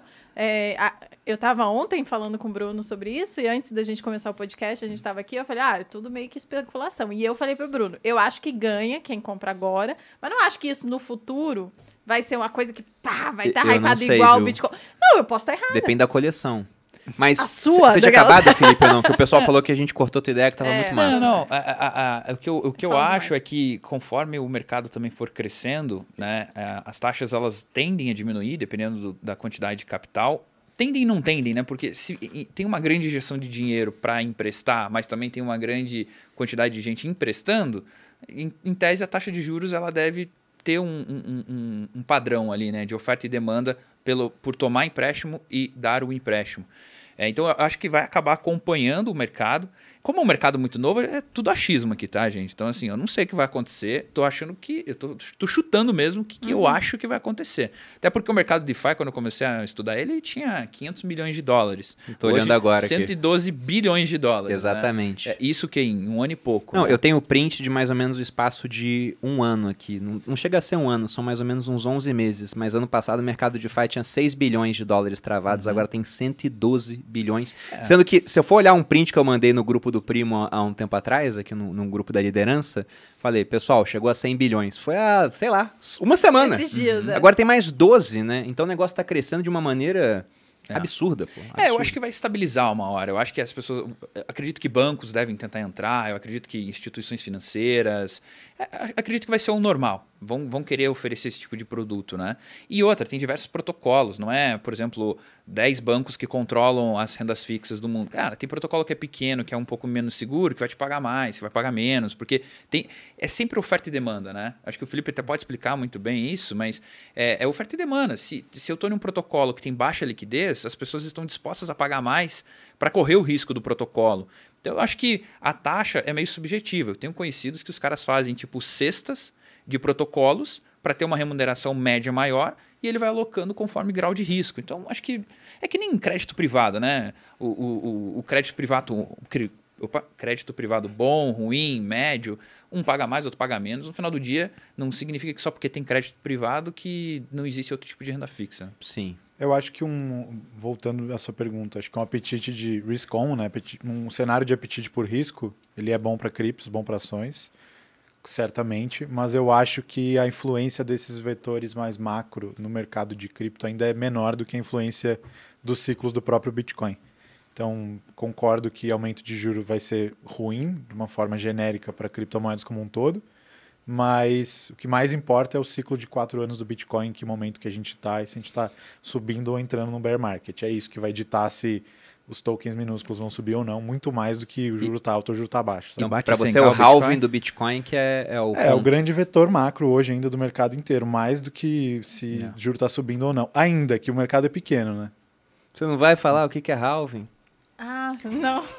Você sabe, É que ela o já Halving sabe o que, que ela sabendo.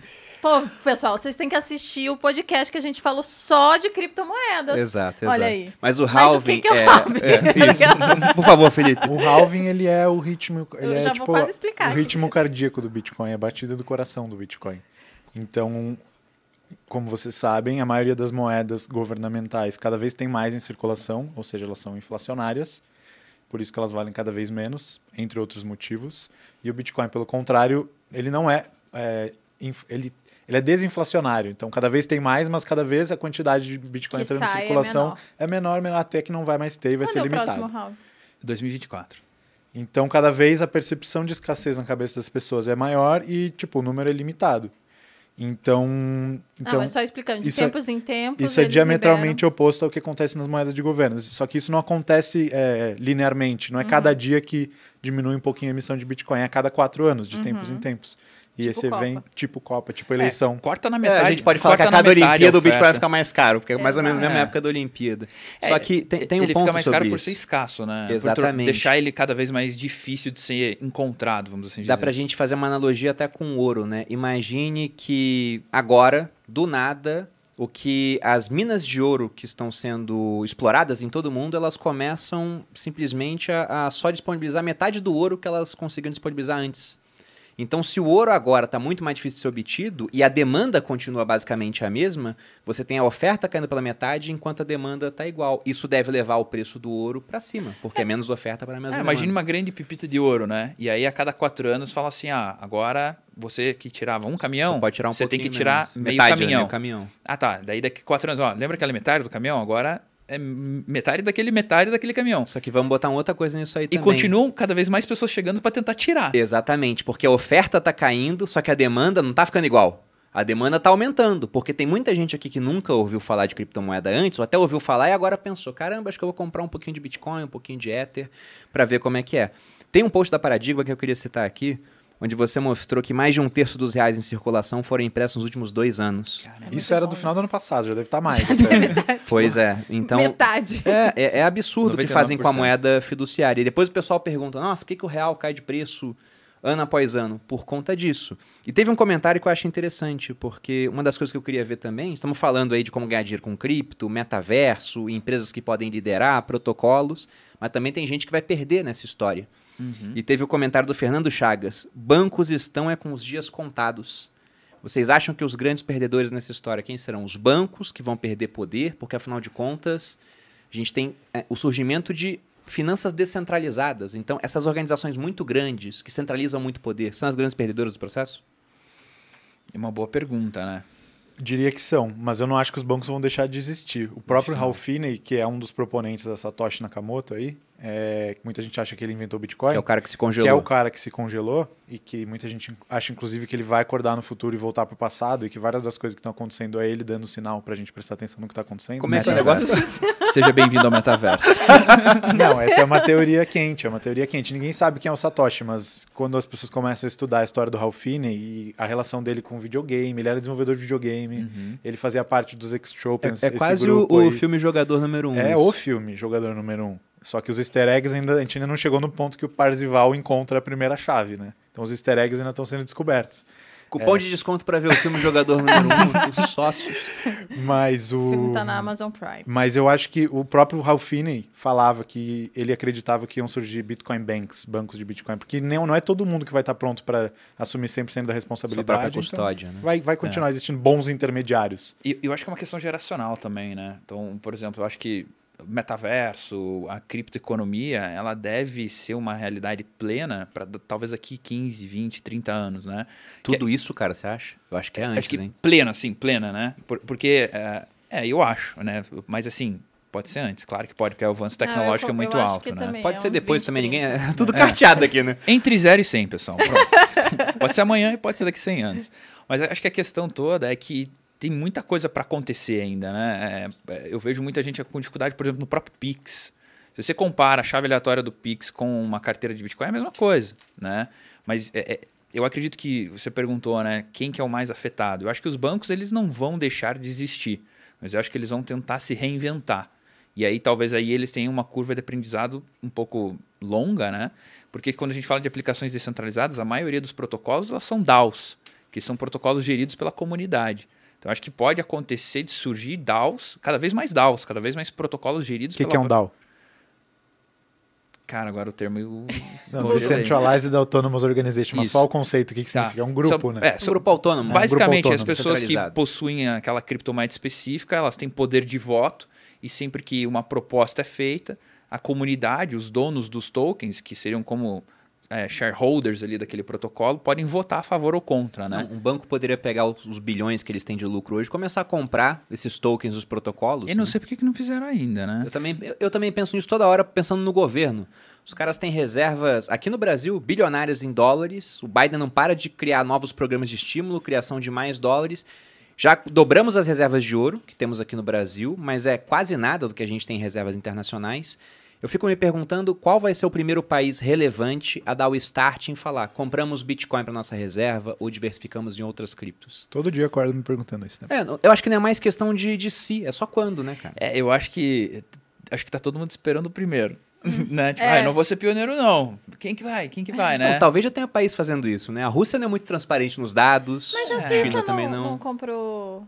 Foi a Suíça que comprou. A Suíça tem uma legislação muito boa para quem quer empreender com cripto lá, É, mas que é não, Crypto Valley, não né? comprou, não, não reservas. Ah, né? É, tá. o Salvador acho que é o primeiro que admitiu e jogou pro mundo, assim, que estamos comprando. O presidente twitta que ele tá comprando o DIP, né? Que é quando o Bitcoin cai. Então o cara chegou num nível. Virou um trader. É, mas, mas- mas concorda comigo? Eu acho que isso é uma, uma bela de uma sacada de mídia também para um país Lógico. desse, Sim. né? É Porque falado assim, dele. eu nem sabia o que era Salvador antes disso, confesso. É que nem o cara da MicroStrategy. Nem sabia o que era MicroStrategy antes de, de, de anunciar que tava comprando não sei quantos milhões em Bitcoin, né? Virou um ETF de Bitcoin. Antes de ter ETF de Bitcoin na Não. Bolsa Americana, eles viraram isso. Ele- exatamente. Então, assim, eu acho que no primeiro momento, os países menores e essas empresas que querem hypar, talvez estejam fazendo isso. Mas se, por exemplo, o mercado americano, sei lá, algum país europeu fazer isso, cara, isso seria muito legal. Mas, assim, é difícil a é o gente... começo da hiperbitcoinização. É. Eu, eu acredito piamente que é questão de tempo também e que é que é uma admissão de derrota muito grande, né? Você falar, pô, minha moeda vale tanto que eu tô g- gastando ela para comprar uma outra que não sou eu que controlo. Então, o país que fizer isso vai passar uma mensagem derrotista, mas tem uma hora que quem acredita na teoria da hiperbitcoinização, joga no Google lá depois, é, acha que é uma questão de tempo e vai acontecer. E o primeiro que fizer é meio que assim, dança das cadeiras. Parou de tocar a música, Aham. salve-se quem puder. Você não acha que aconteceu isso, por exemplo, agora com os institucionais? Por exemplo, chega lá o Michael Saylor da MicroStrategy e fala: compramos Bitcoin, ter Bitcoin é melhor do que dólares no balance sheet. Quem aí vem? E aí todas as outras empresas começam a comprar. Pra- na, na minha visão, foi um fomo institucional. Qual bilionário que não tem mais Bitcoin? Se É, o Tim. Cook agora, recentemente, É, né? A Apple não tem, mas, o cê- CEO da cê- Apple mas você vê, que, você vê que ele fala de um jeito como se ele estivesse falando de, de drogas, né? Não, é, eu tenho, mas ilegal. assim, é coisa minha É pessoal, tá? Então, é. Tipo assim, cara, você só tá falando que você comprou Bitcoin, relaxa. É porque eu imagino a posição do cara também, né? O cara falou de uma maneira super tranquila e saiu no mundo todo, né? Saiu no mundo todo, que- vídeo no YouTube e tudo. E a pergunta que eu vou fazer final aqui, gente, para que a gente possa chegar ao encerramento do podcast, tá muito bom, dá para manter a conversa por horas, mas é sobre em que ponto vocês acham que a gente está desse, desse bull market atual. Porque a gente está falando agora sobre cripto, tem gente que não tinha cripto até então e fica animado com essa ideia. Só que muito recentemente batemos as máximas do Bitcoin, batemos as máximas do Ether, tem outras criptos também fazendo novas máximas. Vocês acham que isso se mantém ou já estamos naquele ponto onde vocês veem, cara, já subiu muito, na verdade agora eu tô até realizando um pouco, porque eu acho que já foi demais, ou não? Tem mais coisa pela frente. Na minha opinião, eu acho que a gente ainda tem uma alta, tem ainda uma curva parabólica. Né? Se você olhar historicamente, acho que até pelos, pelas análises Ai, não on-chain, o. Felipe... Eu o dia é- inteiro é- tentando mandar o Eu Bruno acho- vender um pouco. Eu falei Não, não, não, tá calma, hora. calma, calma, calma. Eu- eu- eu- Vende um pouco. Eu acho que ainda vai ter uma grande alta. Eu vou vender eu- um pouco pra eu- comprar eu- um CryptoPunk pra mim. Assim.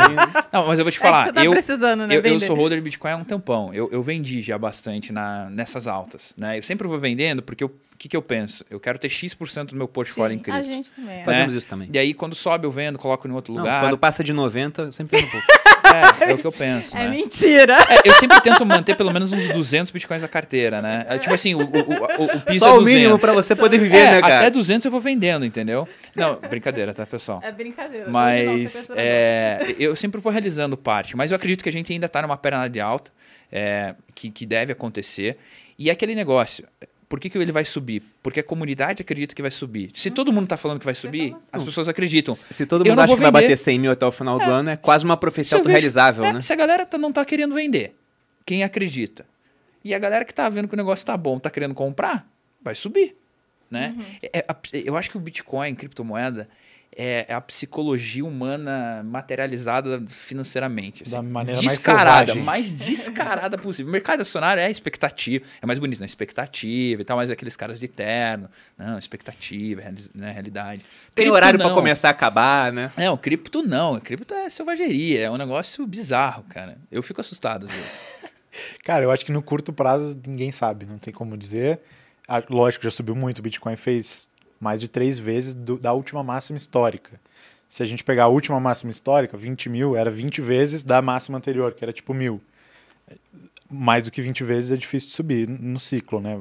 Os movimentos estão comprimindo. Então, talvez o grosso assim já tenha acontecido desse ciclo, mas é nessa parte do ciclo que você tem os retornos mais absurdos. Então, se você não está ainda na classe de ativo, é agora, nos próximos meses, que você vai ver os seus amigos mais burros ficando milionários e te zoando. Então, se você quer evitar isso, comece a estudar agora. Já sai daqui do podcast e começa a estudar, porque é nesse período que a mágica rola mesmo. Mas, óbvio, Que pode não acontecer. pode não acontecer e f- coloque um pouquinho, vá, vá só depois de você ter confiança, sabe o que você está fazendo, não acredite em promessa de retorno que não existe e comece pelo mais simples que você mais entende. É, e vale lembrar que também a, a minha, a minha tese de venda é porque também, pô, Bitcoin lá em 2016 era um, meu, era um sonho, né? Era como comprar talvez uma figurinha achando que ela fosse valer dinheiro. Ah, a promessa hoje em dia, 2016 hoje em dia você se arrepende de ter vendido? Pô, pra caramba. Mas assim, também não tinha como saber, né? Mas- não tem mas, certo e errado. é, e logo depois Mas também caiu muito, também, né? E aí depois comprou de novo. Exato. Em, Exato. 2000, em 2017 bateu os 20 mil, Gostei depois desse caiu jeito de ver. pra cacete, né? Chegou a 3 mil dólares, pô. Você vê que eu tô magoado ainda, que eu tô me defendendo.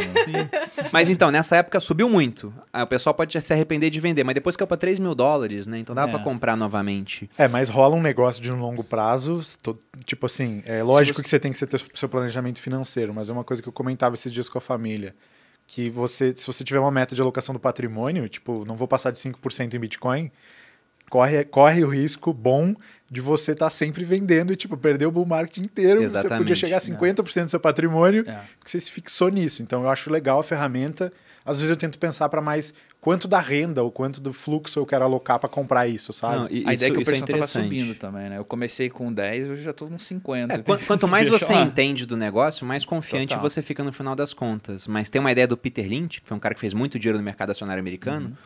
Onde ele era meio resistente a essa cultura que o investidor tem de comprar o que caiu e vender o, que subiu na carteira. Ele falava que isso é equivalente a ter um jardim e ficar regando as ervas daninhas enquanto você corta as rosas, né?